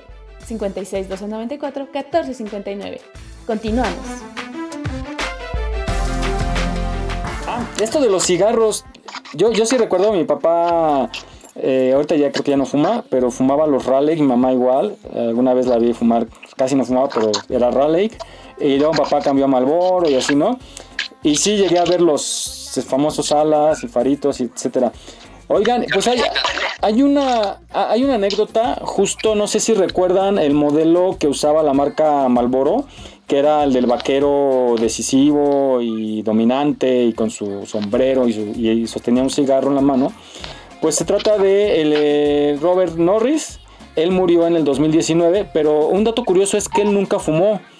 Él nunca fumó, sino que en aquel entonces, en los 60s, los, los publicistas que andaban buscando cómo promover el cigarro hacia los varones, porque en aquella época se, se, promovía más para que la mujer fumara, entonces estaban buscando justo a un vaquero y habían utilizado a muchos modelos en comerciales, en anuncios, pero ellos querían una imagen de un vaquero real. Entonces eh, vieron una foto de este señor, de Robert Norris, publicada y eh, pues lo buscaron. El chiste es que lo ofrecieron, aceptó.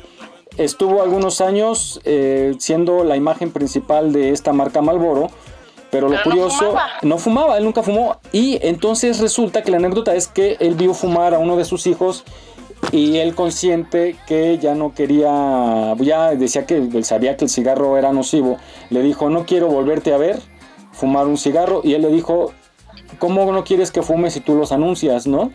Entonces él se dio cuenta que estaba causando un daño con esa imagen y decidió renunciar a esa campaña duró 10 años y pues eh, se salió de esa promoción porque para dar un mensaje a, la niñez ¿no? y a los jóvenes y pues él murió a los 90 años entonces eh, esto fue como una eh, información relevante ¿no? que él nunca fumó pero era la imagen del el cigarro de la marca es que la chamba es chamba. Pues sí. Le hubiera dicho al hijo, ok, en primera yo los anuncio, pero yo no fumo. Y además, ¿de dónde crees que has estado eh, disfrutando tu escuela, tu comida, tus viajes? ¿De dónde crees? Pues no, pero es como si, si alguien que es médico y le exige a sus hijos que coman eh, sanamente y saliendo se va a echar sus memelas. Pues, aunque ah, las anuncio, fume. El, el, símil es de que él era la imagen del producto, él no fumaba. Eh, no, pero a fin de cuentas es trabajo. trabajo. A fin de cuentas, yo, bueno, para mí es lo mismo, es como estás en, estás en el, en el medio, estás en, en la marca, lo estás promoviendo. Entonces, pues bueno, fue, yo creo que sí fue un buen pacto, ¿no? Yo dejo de fumar y, y yo me salgo. Entonces, pues bueno, yo lo veo depende de cuánto te paga, cuánto te pudo haber pagado la compañía cigarrera por el anuncio. Yo es considerable, yo veo. Seguramente, seguramente sí, porque él, él era empresario, o sea, dinero tenía, pero lo aceptó y digo como empresario pues siempre un extra no te cae mal yo creo que ahora imagínate imagínense que el hijo efectivamente no dejó de fumar y este se salió pues de qué sirvió pues sí pero bueno pues ya murió de todos modos ya se lo llevó a la tumba. Ni cómo arreglar el asunto. ya chupó faros. Ya chupó faros. Justamente, exactamente, vamos a las frases de mi abuelita y esa frase que acaba de decir Vane, luego, luego, ya ves cómo, cómo se balconea uno con la edad. hoy lo ha dicho como cuatro veces, ¿eh? Ah, sí. Uy, esa hay muchas. Bueno, pues vamos a escuchar las frases de mi abuela y escuchamos esta que es Ya chupó faros, que nos dan una amplia explicación.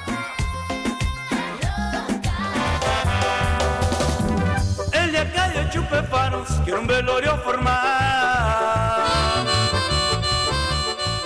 Todo mexicano ha escuchado por lo menos una vez en la vida la frase ya chupó faros, que se utiliza para referirse a alguien que ya falleció.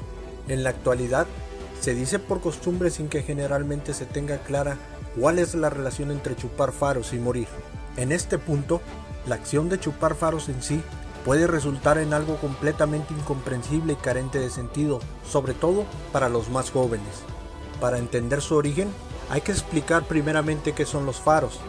El término faros en realidad es una de las marcas de cigarrillos mexicanas más antiguas, que tuvo su origen en Irapuato. Su fecha de creación no es muy clara. La versión que más se acepta es la que marca su fundación en 1918, aunque hay otras que aseguran que existieron 8 años antes. Por otra parte, chupar es un término que actualmente alude a consumir bebidas alcohólicas. Sin embargo, por muchos años se utilizó como sinónimo de fumar, por lo que chupar faros es literalmente fumar faros. Ahora que conocemos el significado literal de la expresión, solo falta explicar su relación con la muerte. El contexto en los primeros años de vida de la marca fue el de constantes conflictos armados, primero con la Revolución Mexicana y luego con la guerra cristera. En ese ambiente bélico, la toma de prisioneros era común y se les condenaba a muerte por fusilamiento. Se cuenta que la mayoría de los presos que iban a ser ejecutados pedía como última voluntad fumarse un cigarrillo y la marca que elegían, por ser la más barata, eran los faros. Así pues, el chupar faros en esa época era sinónimo de un inminente ajusticiamiento. Al finalizar los conflictos bélicos, la frase se generalizó en la población mexicana y se comenzó a utilizar sin importar la causa de muerte. Es así que hoy en día, al escuchar la frase ya chupó faros, quiere decir que la persona ya abandonó este mundo. No olvides seguirnos en nuestra página en Facebook. Aquí estamos, México. Si tu ciudad cuenta con alerta sísmica, recuerda que puedes tener hasta 60 segundos para ubicarte en un lugar seguro. No bajemos la guardia. Continuamos. Bien, estamos aquí de regreso y ahora ya sabemos algo más de que por qué chupó Faro. Muy buena frase y, y sí, todos la hemos escuchado, ¿no? No todos sabíamos eh, es el origen, pero sí es, es muy común. Por fin. También que dicen ya valió sombrilla. Sí, hay que checarlo. Hay que checarlo. Ya colgó los tenis. Ya colgó los tenis. Está buena. Vamos a, vamos a checarla para la próxima semana. Lo voy a apuntar aquí. Ya colgó los tenis. Bueno, vamos a. perdón, es que de Vente para comer, traje. Ahí vamos, Dane. Ah, pues bueno. nos vas a invitar de comer. Taquitos de mi no, que, ah, yo pensé, yo pensé que le decía al perro. Y dije, no creo que te gusten, Shirley. Las croquetas. Es que está con, Van está con su perro, para los que están escuchando, Van está con su perro. ¿Se llama? Dexter. Dexter. Dexter. Como el asesino. Bueno, oigan, pues vamos a ver, a escuchar más bien eh, qué es un déjà vu. Y pues yo lo, yo lo, a mí me pasa seguido cuando llega el de Coppel y yo así, no, es que esto ya lo viví. Y dice, no, es que es la otra mensualidad, ¿no? Y bueno, vamos, vamos contigo, Jesús, que tú la, la Pues eh, esta pequeña cápsula eh, creo que a todos nos ha pasado en algún momento que estamos con los amigos, con la familia o nos levantamos en X situación de, del día y entonces de repente como que eh, por ciertos instantes sentimos que eso ya lo vivimos. Pues esto es conocido como un déjà vu, pero bueno, vamos a escuchar esta cápsula que nos explica más claramente qué es un déjà vu. Estás en la cafetería con tus amigos y de repente la escena te resulta extrañamente familiar. ¡Mira! ¡Una mancha de huevo! ¡Tope borrego! Tienes la inquietante sensación de que esto ya había ocurrido antes, en el mismo lugar, con exactamente las mismas palabras, pero en cuanto intentas determinar cuándo o cómo fue, la sensación desaparece. Has tenido un déjà vu. ¿Por qué tenemos déjà vu? Hay quien cree que se trata de una especie de premonición y otros dicen que es la manera en la que se manifiesta un error en la Matrix. La expresión déjà vu es francesa, déjà vu, y... Dona, ¿no habíamos hecho ya este tema? Tengo la sensación clarito de que... ¿No? ¿De veras? Ay, qué raro. en fin, la expresión déjà vu es francesa y significa ya visto, aunque se arguye que la experiencia debería llamarse déjà vécu, ya vivido, porque no solo incluye experiencias visuales. Seis de cada diez personas lo han experimentado, todos después de los 8 años de edad. Se va haciendo más frecuente alrededor de los 20 años y después va disminuyendo. Por eso es posible que esté relacionado con factores del desarrollo del cerebro. Una característica de este fenómeno es que aunque la sensación de que ya vivimos la escena es tan fuerte como una certeza, no nos es posible identificar cuándo lo vivimos. Como es un fenómeno subjetivo que no se puede inducir, es difícil de estudiar, pero hay varias buenas ideas de por qué sucede. La primera dice que al estar en determinada situación podemos enfocar tanto nuestra atención en un solo aspecto de ella que el resto de la escena se desvanece al grado de que casi lo olvidamos. Cuando volvemos a nuestro estado de atención normal, nos parece ver todo por primera vez, pero como ya lo habíamos visto antes, nos provoca una sensación de conflicto. ¿Esto es nuevo? O es del pasado. La segunda hipótesis dice que normalmente cuando experimentamos algo, el recuerdo se forma primero en la memoria de corto plazo. Si no es significativo, lo olvidamos y si es significativo, entonces pasa a la memoria de largo plazo. Por algún cortocircuito neurológico, es posible que el recuerdo tome un atajo y se aloje directamente en la memoria de largo plazo. Entonces, algo que acaba de suceder nos da la sensación de haber ocurrido hace mucho Aparte del déjà vu, hay dos fenómenos relacionados. El jamais vu, que en francés significa jamás visto, que es la sensación de estar por primera vez en una situación que realmente ya hemos vivido. Y el presque vu, casi visto en francés. Ah, los franceses se apropiaron la terminología de este tema, ¿eh? El presque vu es la seguridad de que sabemos algo y aunque parece que ya lo vamos a decir, no lo podemos recordar. En español decimos que lo tenemos en... Eh, eh, ¿Cómo se dice? En... Hay algo de la boca, perdón. El... No, el... Este... ¡Ay, aquí lo tengo! ¡Ah! En la punta de la lengua.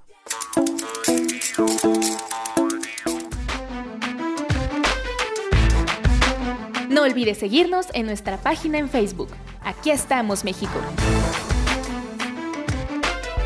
Si tu ciudad cuenta con alerta sísmica, recuerda que puedes tener hasta 60 segundos para ubicarte en un lugar seguro.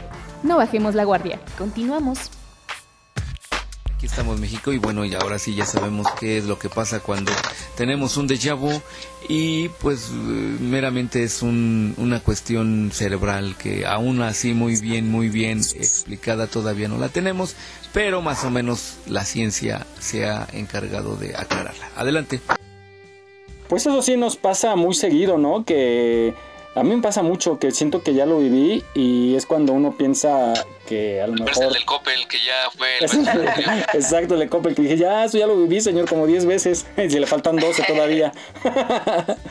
bueno, bueno, pero sí me pasa mucho y algunos hablan que, ya sabes, ¿no? Que reencarnamos y que se relaciona, que tú antes fuiste un arcángel y que no sé qué, y que tienes mucho poder sobre los demás. no es cierto. Bueno, pues muy interesante, muy interesante. ¿Ustedes les ha pasado, chicas? Sí, claro. O sea, de repente estoy digo, ah, Chihuahua, esto ya lo dije, esto ya lo viví, esto. Pero son, son como momentos cortos, ¿no? Que uno dice, ay, esto creo que, creo que en, mi, en, mi, otra vida pasó. Sí, yo sí creo que es, lo vivimos en otra vida. O voy a sacar mi lado geek y es como el multiverso de, de decir de Marvel. Bueno, también de um, DC entonces hay muchos, muchos universos y en realidad nos conectamos con nuestro otro yo y por eso pasan esas cosas. Pues el 14 de febrero en los moteles pasa mucho, ¿no? Llegan y de repente ya sabe, ah, ya, cambiaron la alfombra, dice aquella, ¿no? no es cierto. Bueno, pues muy interesante. Vamos ahora a otra cápsula hablando de tecnología, Jesús, que esto es, pero pues para, para la historia, ¿no? Tú lo tienes sobre la internet. Pues sí, eh, ahorita que está tan de moda y con tanta necesidad, todo es por internet, ventas por internet, clases por internet, trabajo por internet, radio por internet, programas como este por internet, entonces pues vamos a saber qué es exactamente la internet. Venga. ¿Quién inventó la internet? Miles de personas han contribuido al desarrollo de la llamada red de redes, y aunque Bill Gates y Steve Jobs son mencionados frecuentemente, no fueron ellos quienes inventaron el Internet. Apenas eran niños cuando inició todo. Allá a mediados del siglo XX, quien pensaba en una computadora solo podía pensar en enormes cajas del tamaño de habitaciones llenas de bulbos y que almacenaban información en tarjetas perforadas. Incluso el genial escritor de ciencia ficción Isaac Asimov, cuando se imaginó un sistema para atender las necesidades de cómputo de todo el mundo, solo se pudo imaginar a Multivac, una máquina del tamaño de una ciudad más poder solo se podía concebir con más tamaño. Pero también se imaginó que a esta computadora se le podían formular preguntas desde terminales en cualquier parte del mundo, en una especie de red global. Aún así, el control de la información estaba centralizado, a diferencia de la actual Internet. El nombre más importante relacionado con el origen del Internet seguramente nunca lo has oído, Joseph Carl Robnet Licklider. Las ideas de este psicólogo y científico de cómputo modelaron todo lo que entendemos hoy como el Internet. Una red global, la computación descentralizada, las interfaces gráficas y sobre todo el libre flujo de información entre organizaciones e individuos, todo en un concepto que llamó la red intergaláctica de cómputo. Verás, las computadoras ya se podían conectar entre ellas enviando y recibiendo datos. Esto forma redes, pero en los medios tradicionales la información se distribuye a manera de flujo ininterrumpido. Piénsalo como una llamada telefónica en la que las palabras fluyen de manera continua desde el principio al final de la conversación. Pero al tratarse de datos muy precisos, cualquier pequeño error que ocurra en la transmisión puede descomponer el resto de la información Imagínatelo como el juego del teléfono descompuesto. Esto limitaba tanto la cantidad de información que se podía transmitir como el tamaño de las redes. En los años 60, en laboratorios de Francia, Reino Unido y Estados Unidos se experimentaba con algo llamado paquetes de red. En 1982 surge el IP, el protocolo de Internet, que es como el idioma común que dice cómo se debe empacar, etiquetar y transmitir la información para que las computadoras se entiendan entre ellas. Aunque el término Internet Working, que significa conectar varias redes en una sola red, ya existía desde los años 60, es en este momento en el que la abreviatura Internet se vuelve popular. En esta época la Internet permitía varios servicios, correo electrónico, transferencia y búsqueda de archivos mediante FTP y Archie respectivamente, el BBS, un sistema de boletines que también permitía juegos en línea de solo texto, y el Gopher, un precursor de la actual web. En 1991 surge el segundo nombre relacionado con la Internet actual, el llamado padre de la World Wide Web, Tim Berners-Lee. En esa época experimentaba con el hipertexto, documentos que en vez de tener que leerse todos de corrido presentaban links, enlaces o vínculos que permitían saltar a otras partes de la página, a otros documentos o incluso a archivos de otro tipo. A través de la web podemos acceder a documentos, imágenes y video, acceder a foros, tiendas electrónicas y redes sociales. En la actualidad, todos los que tengan acceso a Internet pueden ser tanto consumidores como productores de mensajes. Tú, por ejemplo, no solo consumes información, sino que si eres autor y compartes tus cuentos, ilustraciones, videos o música, te puedes convertir en un prosumidor. Aquí estamos, México. Esperamos tus comentarios a nuestro WhatsApp 56 294 1459. 56 294 1459. Continuamos. Yo recuerdo los inicios de la internet, de verdad, es una maravilla. Este, ¿se acuerdan el típico sonidito, no? De trrr, trrr, trrr, que tardaba como 20 años en conectarse. ¿Sí se acuerdan? Sí, creo que sí. Yo creo que tiene nada más. No, claro, y, y luego cuando, eh, bueno, la tecnología en general, cuando por ejemplo los mensajes de texto en, en los teléfonos, caray, o, o que por ejemplo se fue un equipo de grabación y que avisaron que ya habían llegado a Acapulco y yo decía, ¿cómo te enteraste? No, es que ya pusieron un mensaje. Y yo, ¿en dónde? Y, y yo maravillado, ¿eh? Se van a reír, pero maravillado de que dije, o sea, tú le preguntas si te contesta, me dicen sí. Y luego, luego llega sí. Digo, tardaba al principio, sí tardaba, ¿se acuerdan? Unos segunditos. Pero sí es impresionante. Digo que al principio no podíamos usar ni el teléfono cuando entrabas a internet. Ah, exacto. Ya que decías, por ejemplo, ¿quién se conectó? Y no podías. En, en la casa, en la casa no te llegaban las llamadas, ¿no? Si, si estabas conectado. Ocupaba tu línea. No, el- yo recuerdo con mis primas, cua- eh, estamos hablando de, uh, del, del milenio pasado y de la, del siglo pasado.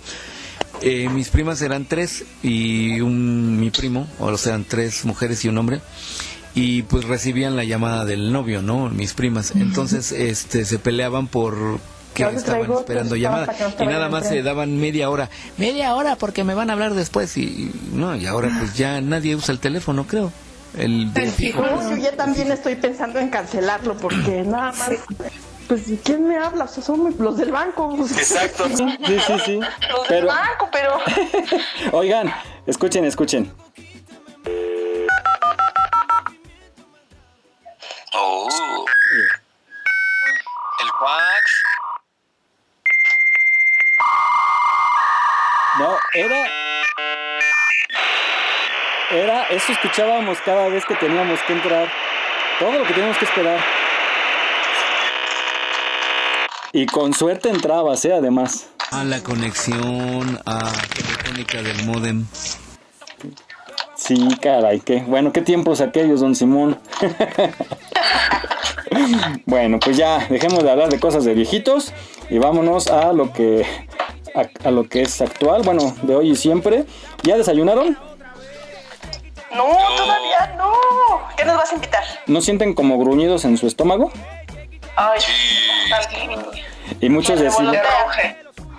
Muchos piensan que estos sonidos en el estómago son malos. Hay, hay que aprender a escuchar los sonidos porque pues son normales. Ahorita en esta cápsula vamos a escuchar por qué nos gruñe el estómago, pero sí puede haber ruidos que nos indican alguna enfermedad y hay que acudir al médico, pero no es nada normal. A mucha gente le da pena que se escuchen las tripas, más cuando está todo callado, ¿no? Que estás en misa y de repente, híjole, entonces ya resucitó, ¿no?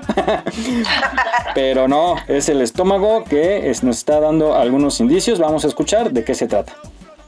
A todos nos ha pasado en alguna ocasión que nos suena la tripa cuando tenemos hambre.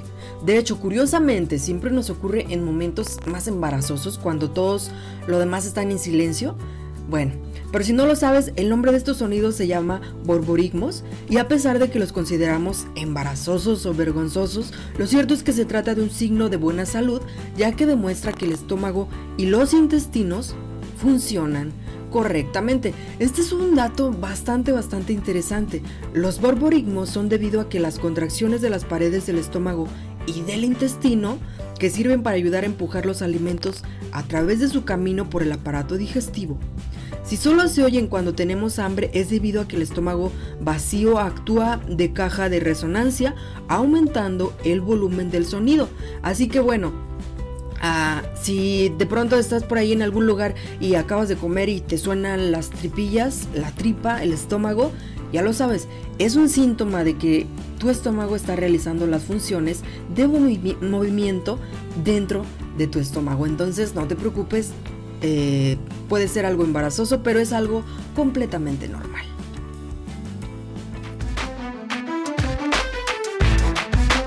No olvides seguirnos en nuestra página en Facebook.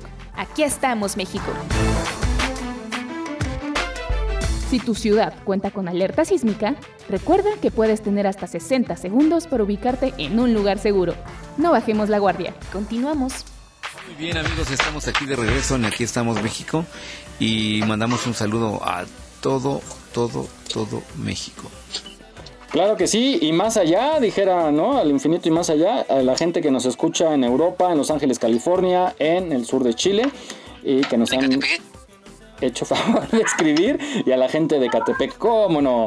Caray, un saludote. Oigan, también quiero mandar un saludo a, nuestros fans que nos escuchan cada ocho días, a la familia Pastén, que bueno, les mandamos un abrazo. Ahorita están acompañando a un familiar en el hospital, que le deseamos lo mejor, que se recupere pronto y eh, que al ratito nos escuchen en el podcast. Por cierto, mencionar que eh, tenemos nuestra señal, nuestro programa lo pueden escuchar a cualquier hora en los principales podcasts. Estamos en Anchor, estamos en Spotify y como 8 más. Ustedes nada más pónganle aquí estamos México y lo encontrarán en la versión ya de repetición. Lo pueden escuchar a cualquier hora. Acuéstense con nosotros, despiértense con nosotros, desayunen con nosotros. Así que en los podcasts nos pueden escuchar. Pues muy interesante, muy sabio el cuerpo, definitivamente repito, uno de los misterios que nos vamos a llevar a la tumba. ¿Quién nos diseñó? ¿Por qué, ¿Por qué todo es todo un proceso de digestión? ¿Por qué cada cosa que tenemos, cada célula tiene una función? Cada órgano, no sé, el cerebro a mí me impresiona. Es una supercomputadora que sabe muy bien eh, lo que tiene que hacer y pues nada más nos corresponde a nosotros darle su mantenimiento, cuidarlo, darle lo que necesita y vamos a tener una excelente salud. No, muchachos, ¿qué les pareció este de, los gruñidos? Ay, pues me recordó que ya tengo hambre. nos despertó la tripita. Pues desayunen temprano, ¿por qué desayunan tan tarde? Es que la pereza no nos dejó levantarnos hoy. Es mayor la pereza que la gula. Oigan, pero no, sí, recuerden que hay que, ya son 11 con 45, hay que tener algo en el estómago temprano, aunque sea un pancito o algo para que... No, sí, de hecho, dicen que a la media hora que te despiertes es que tú debes ingerir por lo menos algo sólido y algo líquido. Exacto. Sí, porque los jugos gástricos empiezan a hacer su labor y si no encuentran se empiezan a autoconsumir nuestra grasita y luego hay, hay algunos desajustes, ¿no? Luego nos duele la cabeza si no desayunamos y el desayuno es el más importante. Sí, comer algo, algo ligero quizá porque a lo mejor no se te antoja o sea, todavía una barbacoa a esa hora, ¿no? O un bistec o un huevo, entonces algo ligerito con un cafecito, un té, ¿no? Yogur. Sí, exacto, un platanito, una fruta. Ajá, algo, una frutita picada, pero sí, siempre algo líquido, algo sólido. La primera media hora desde que pones ya tu pie abajo de la cama. Yo de protección como cada tres horas por cualquier cosa, ¿verdad? bueno, oigan, pues vamos con Shirley, vamos a platicar, pues recordemos que el área de entretenimiento ha sido la más castigada en esta pandemia y apenas algunos eh, negocios del entretenimiento están reabriendo y con las sanas medidas de, eh, de esta contingencia. Va, platícanos un poquito, Shirley, lo que realizaste. Así es, Mike. Como bien decías, tenemos seis meses de confinamiento, seis meses y medio ya.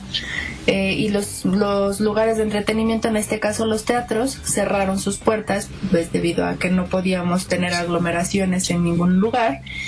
Y a partir de esta semana, los teatros van a reabrir obviamente con sus medidas, eh, va a haber espacio entre butacas, pero para esto, para que no les adelante, platicamos con el director de los sistemas de teatros de la Ciudad de México y él nos va a contar bien cómo va a estar cómo van a estar estas medidas y cómo va a estar la reapertura de los teatros en la Ciudad de México.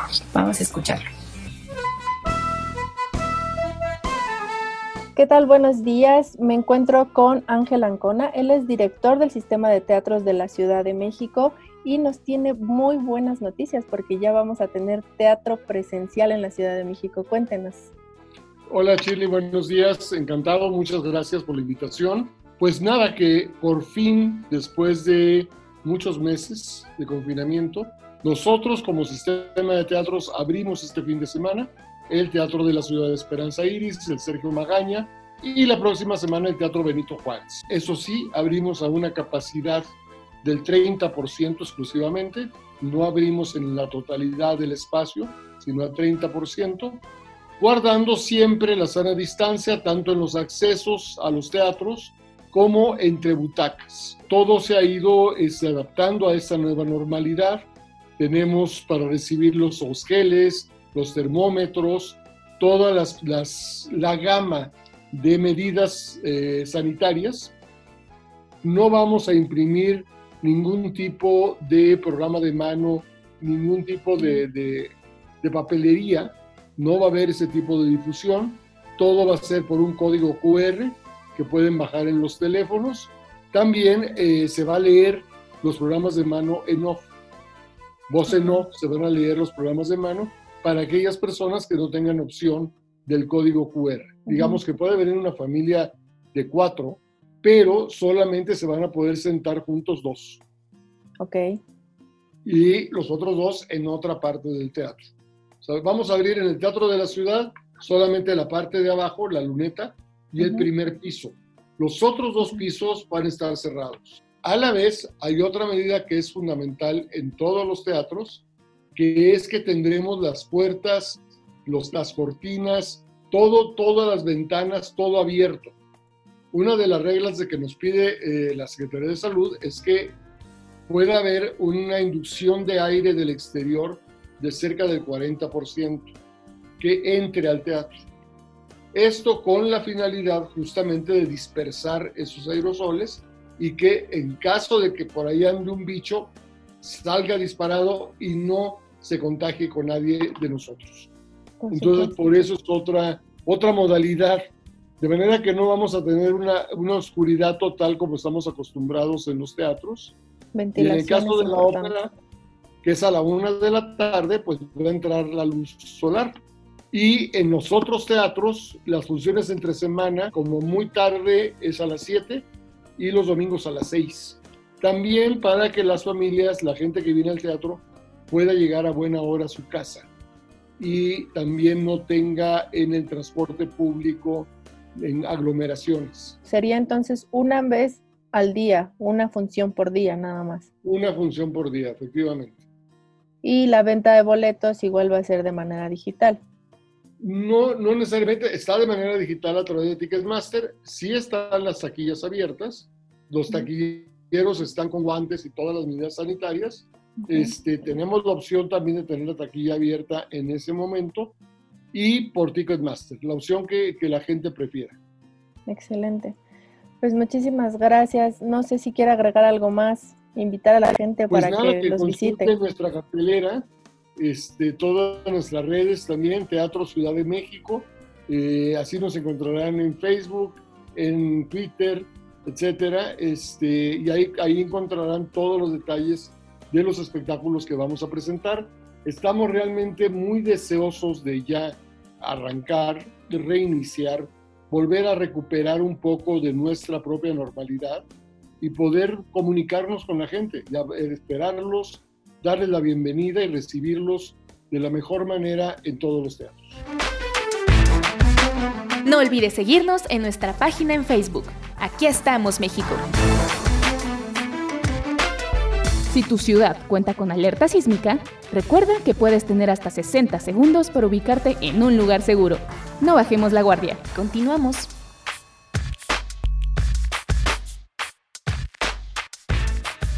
Qué bueno por la gente que trabaja en la industria del teatro, ¿no, Shirley? Sí, la verdad es que hubo una, una época, pues general y en el mundo y todo, de crisis para ellos. Aún así, eh, me mencionaba el, el director que hay, hay personas que todavía no pueden volver, que todavía van a tener que esperar a que a que se a que los liberen pues o sea por ejemplo lo de los trompetistas hay música que no se puede tocar por, porque tiene que ser con el aliento vaya entonces pues es complicado va a tener que ser lentamente como todos pero qué bueno también por la gente para que tengamos un, un medio de entretenimiento otra vez distinto al encierro y sobre todo que atender el exhorto, ¿no? De si, si, como decía, si van cuatro personas, dos estarán juntas y las otras dos estarán separadas. Eh, bueno, de ellos, pero hay que acatar las órdenes y disfrutar, disfrutar y tener en cuenta sobre todo si hay que apoyar, si hay que ir en la medida de lo posible, si nuestros recursos lo permiten, porque eh, decía que está, van a trabajar al 30%, entonces todavía hay gente que necesita el dinero, los van a ir alternando, o sea, un tiempo van a trabajar unos, los descansan, luego otros, entonces pues van a, no van a ganar el 100% de lo que ganaban, entonces como, es y sobre todo en el teatro es bien difícil, yo que he estado ahorita grabando algunas, algunas obras eh, para eh, transmitir por internet, eh, pues se le invierte mucho, ¿no? Se le invierte mucho en vestuario, el, tiempo en que dedican a los ensayos, todo eso, el, desplazamiento, pues causa costo, ¿no? La gasolina, sí, a veces Los, gastos fijos, esos no se aminoran, ¿no? Porque esté una persona o estén cinco o estén mil, pues las luces se deben de prender todas, ¿no? Exacto. Y, mucha, y muchas cosas son rentadas, entonces hay que pagar, ¿no? Y trasladar. Entonces, pues hay que, hay que apoyar, hay que apoyar a, a la industria de entretenimiento para que todos ganemos, poquito a poco todos podemos dar un poquito a nosotros, así es que si está en sus posibilidades, vamos a acudir al teatro. Bueno, pues ahora vamos rápidamente, son 11 de la mañana con 54 minutos, vamos a esta capsulita que nos va a enseñar cosas que nuestro cuerpo hace y ni enterados o por qué lo hace, no sabíamos ni por qué lo hace, simplemente lo vemos, vamos a escucharla por favor. 10 cosas que tu cuerpo hace y no sabes para qué sirven. Número 10. Hipo. Este es un sonido causado por una alteración o irritación en el diafragma, misma que sucede cuando comemos muy rápido, nos excedemos en el consumo del alcohol o respiramos por la boca o nariz de forma acelerada. Lo que significa que cuando tu cuerpo realiza este sonido, te está diciendo alto. No lo ignores. Número 9. Bostezar. De acuerdo con diversos estudios realizados, entre ellos una investigación hecha por la Universidad de Princeton, cuando nuestro cuerpo está cansado, hambriento, aburrido o demasiado estresado, una de sus reacciones primarias es bostezar, ya que esto ayuda a oxigenar y enfriar el cerebro para que puedas continuar con tus actividades diarias. Número 8. Estiramientos. Seguramente en más de una ocasión has sentido unos deseos casi incontrolables de estirarte, ¿cierto? Si esto sucede, no lo tomes a la ligera y obedece a tu cuerpo pues esas ganas de estirarte es la forma que él tiene para decirte que ya no puede más.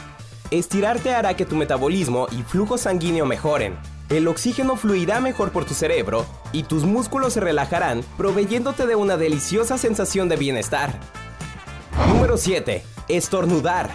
Aunque muchos le atribuyen esto a presencias malignas, los estornudos no son otra cosa que la expulsión de aire de los pulmones cuando el cuerpo detecta partículas extrañas en la mucosa nasal y todo con la finalidad de protegerte de contraer alguna enfermedad. Número 6. Piel de gallina. Indiscutiblemente, una de las reacciones más comunes en nuestro cuerpo. Si esto te sucede cuando tienes frío, miedo o te encuentras en una situación incómoda, permíteme informarte que los vellos de tu piel se levantan para tratar de aislar el aire o protegerte del peligro, tal y como lo hacen los animales. Sin embargo, lamentablemente en nuestro caso no tenemos tan buenos resultados como ellos principalmente cuando del frío se trata. Número 5. Temblor en el párpado. Si esto te sucede constantemente, preocúpate, pues tu cuerpo está implorando descanso y muchos cuidados. Tal y como lo oyes, estos pequeños espasmos suceden cuando nos encontramos en situaciones de estrés, insomnio, mala alimentación o con exceso de cafeína en el organismo. Número 4. Pérdida de memoria. Si eres de las personas que siempre pierden las llaves o no recuerdas ni lo que te pusiste ayer, será mejor que comiences a dormir y relajarte. Pues esto se debe a que tu cerebro ha sido sometido a niveles tan altos de estrés que no ha logrado regenerar las neuronas necesarias para procesar y recordar toda la información que cualquier otra persona en su estado normal recordaría sin problema. Número 3. Piel arrugada. Sin lugar a duda, esto es algo que a todos nos ha pasado. Aunque no lo creas, nuestro cuerpo es tan inteligente que cuando se encuentra bajo situaciones de riesgo, busca la manera de mantenerse alerta. Y esto es precisamente lo que sucede cuando luego de pasar mucho tiempo en contacto con el agua, nuestros dedos comienzan a arrugarse como una manera de protegerse de superficies resbaladizas, tal y como lo oyes. Esta es la forma en la que tus manos y pies buscan sujetarse mejor para evitar una caída. Número 2. Lágrimas. Más allá de las emociones que estas nos ayudan a expresar, las lágrimas son una manera natural que tus ojos buscan para mantenerse lubricados, liberar el polvo y limpiarse de partículas extrañas. Número 1. Saltar mientras duermes. ¿Alguna vez has soñado que estás a punto de caerte y te has despertado de repente porque sin darte cuenta, diste un repentino brinco? Estos breves e involuntarios movimientos son causados por la falta de oxígeno, razón por la que tu cuerpo reacciona con un salto para asegurarse de que esté respirando adecuadamente. Aquí estamos, México. Esperamos tus comentarios a nuestro WhatsApp 56 294 1459. 56 294 1459. Continuamos. Es importante eh, conocer cómo trabaja nuestro cuerpo y por qué lo hace. Entonces, pues hoy, hoy sí aprendimos mucho, ¿verdad? Aprendimos quién es Miguel, quién es el arcángel Miguel. Así es que cuádrense, porque si no, yo voy a hablar allá arriba, que hagan un- unos cambiecitos. ¿eh? Este, no, y sobre todo de, de cuestión médica, aprendimos muchas cosas el día de hoy. Pues un programa más que nos deja muchas experiencias. Vamos a despedir ya, pero antes las recomendaciones que tienen ustedes. Shirley, primero que tienes una muy buena recomendación para los pequeños. Así es, es- hoy les quiero recomendar porque hay teatro virtual infantil musical. Está muy largo el título, pero eh, hay Descubriendo a Cricri, que es con el multifacético actor Mario Iván Martínez, que es un maestro de la actuación, para mi gusto, y trae a la escena el espectáculo musical para ahorrar la memoria de, eh, de Cricri. Eh, este va a ser el martes 6 de octubre a las 6 de la tarde, a las 18 horas, a través de la plataforma Near Me, que eh, se los deletreo, es n e r m e.tv. De, y también los boletos están en Boletia. Así que no se lo pierdan, yo creo que vale mucho la pena. Eh, Maribán Martínez es un actorazo y pues qué mejor que con Cricri. Perfecto, muy buena recomendación para los pequeños que son muy inquietos. Vane, Pues yo les voy a recomendar, esta es algo por streaming, se llama Vino y Magia. Es un evento que va a tener una cata de vino con actos de magia. Durará 75 minutos, exacto. Inicia a las 8 y media, la plataforma va a ser por, por Zoom, así es que puedes ingresar unos 30 minutitos antes. Y eh, se llama Vino y Magia y los boletos eh, se encuentran en thehydrotickets.com. Ok, pero es para pequeños, para toda la familia. Sí, para toda la familia, o sea, obviamente los adultos serán los que puedan tener su... Pues te van a mostrar cómo se toma el vino entre la magia y demás. Te recomiendan que tengas tú tu copa de vino al lado, pues es por streaming, no te van a hacer llegar la, el- la copa. Pero pues sonará interesante ver estos actos de magia a través del streaming acompañados de una copita de vino. fíjate qué buena idea Y así se porque... llama el evento, Vino y Magia. Exacto, muy buena idea porque así los grandes se aprenden a catar 15 de y, octubre, 15 de octubre. y los niños eh, pues van a estar maravillados con la magia, ¿no? Me imagino que esa es, esa es la idea. Sí, sí, es una Muy- combinación. Muy buena idea. Y pues vamos con Mary, que está anda de viajera, disfrutando de la naturaleza. Ya nada más para despedirte, Mary. Muchas gracias. Gracias a ustedes, chicos. Ya, deja de viajar para que ya estés en el programa, porque si no, te echamos montón, ¿eh? Ya, un día de eso los voy a visitar a ustedes.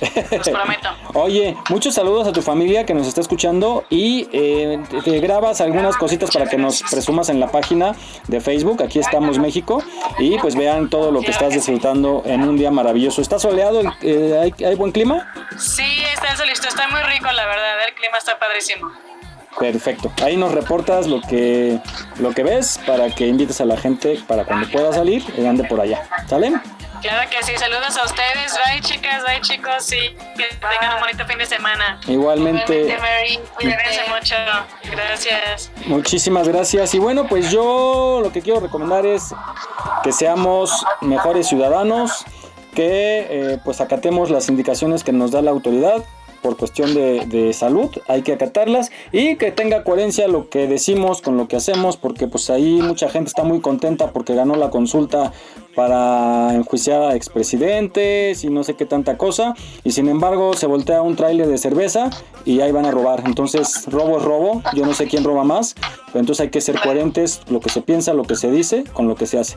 Gracias, muchísimas gracias. Terminamos el programa de hoy, son 12 del día en punto y muchas gracias por escucharnos. Eh, escuchen el programa en el podcast de su preferencia. Gracias y muy buen día. Adelante Jesús. Pues muy bien, chicas. Eh, Miguel, eh, muchas gracias y sobre todo al público que tuvo el tiempo, la paciencia y el gusto de escucharnos en este programa. Y los vamos a dejar, eh, como ya es costumbre, con un excelente poema de Mario Benedetti, La culpa es de uno. Y nos escuchamos, por supuesto, en ocho días. Bye. Nos vemos. Buen día.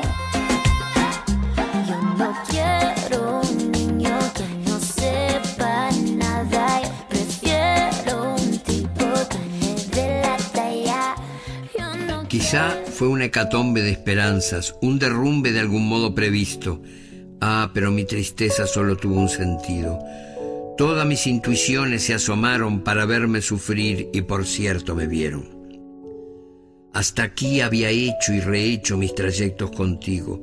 Hasta aquí había apostado a inventar la verdad.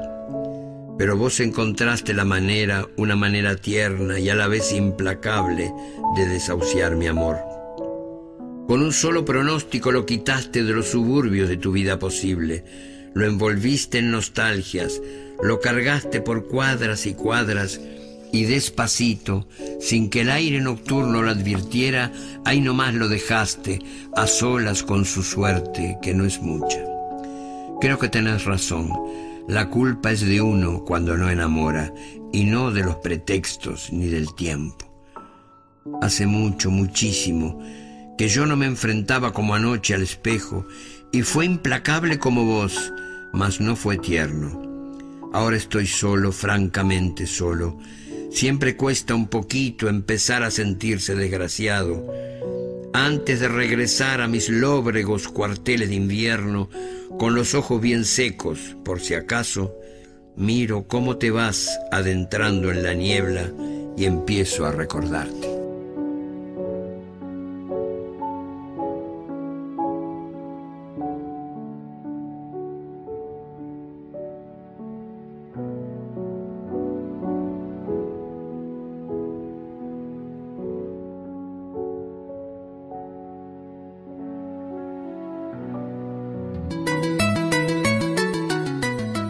Estás escuchando Radio Yus, transmitiendo desde la Ciudad de México a través de www.radioyus.com.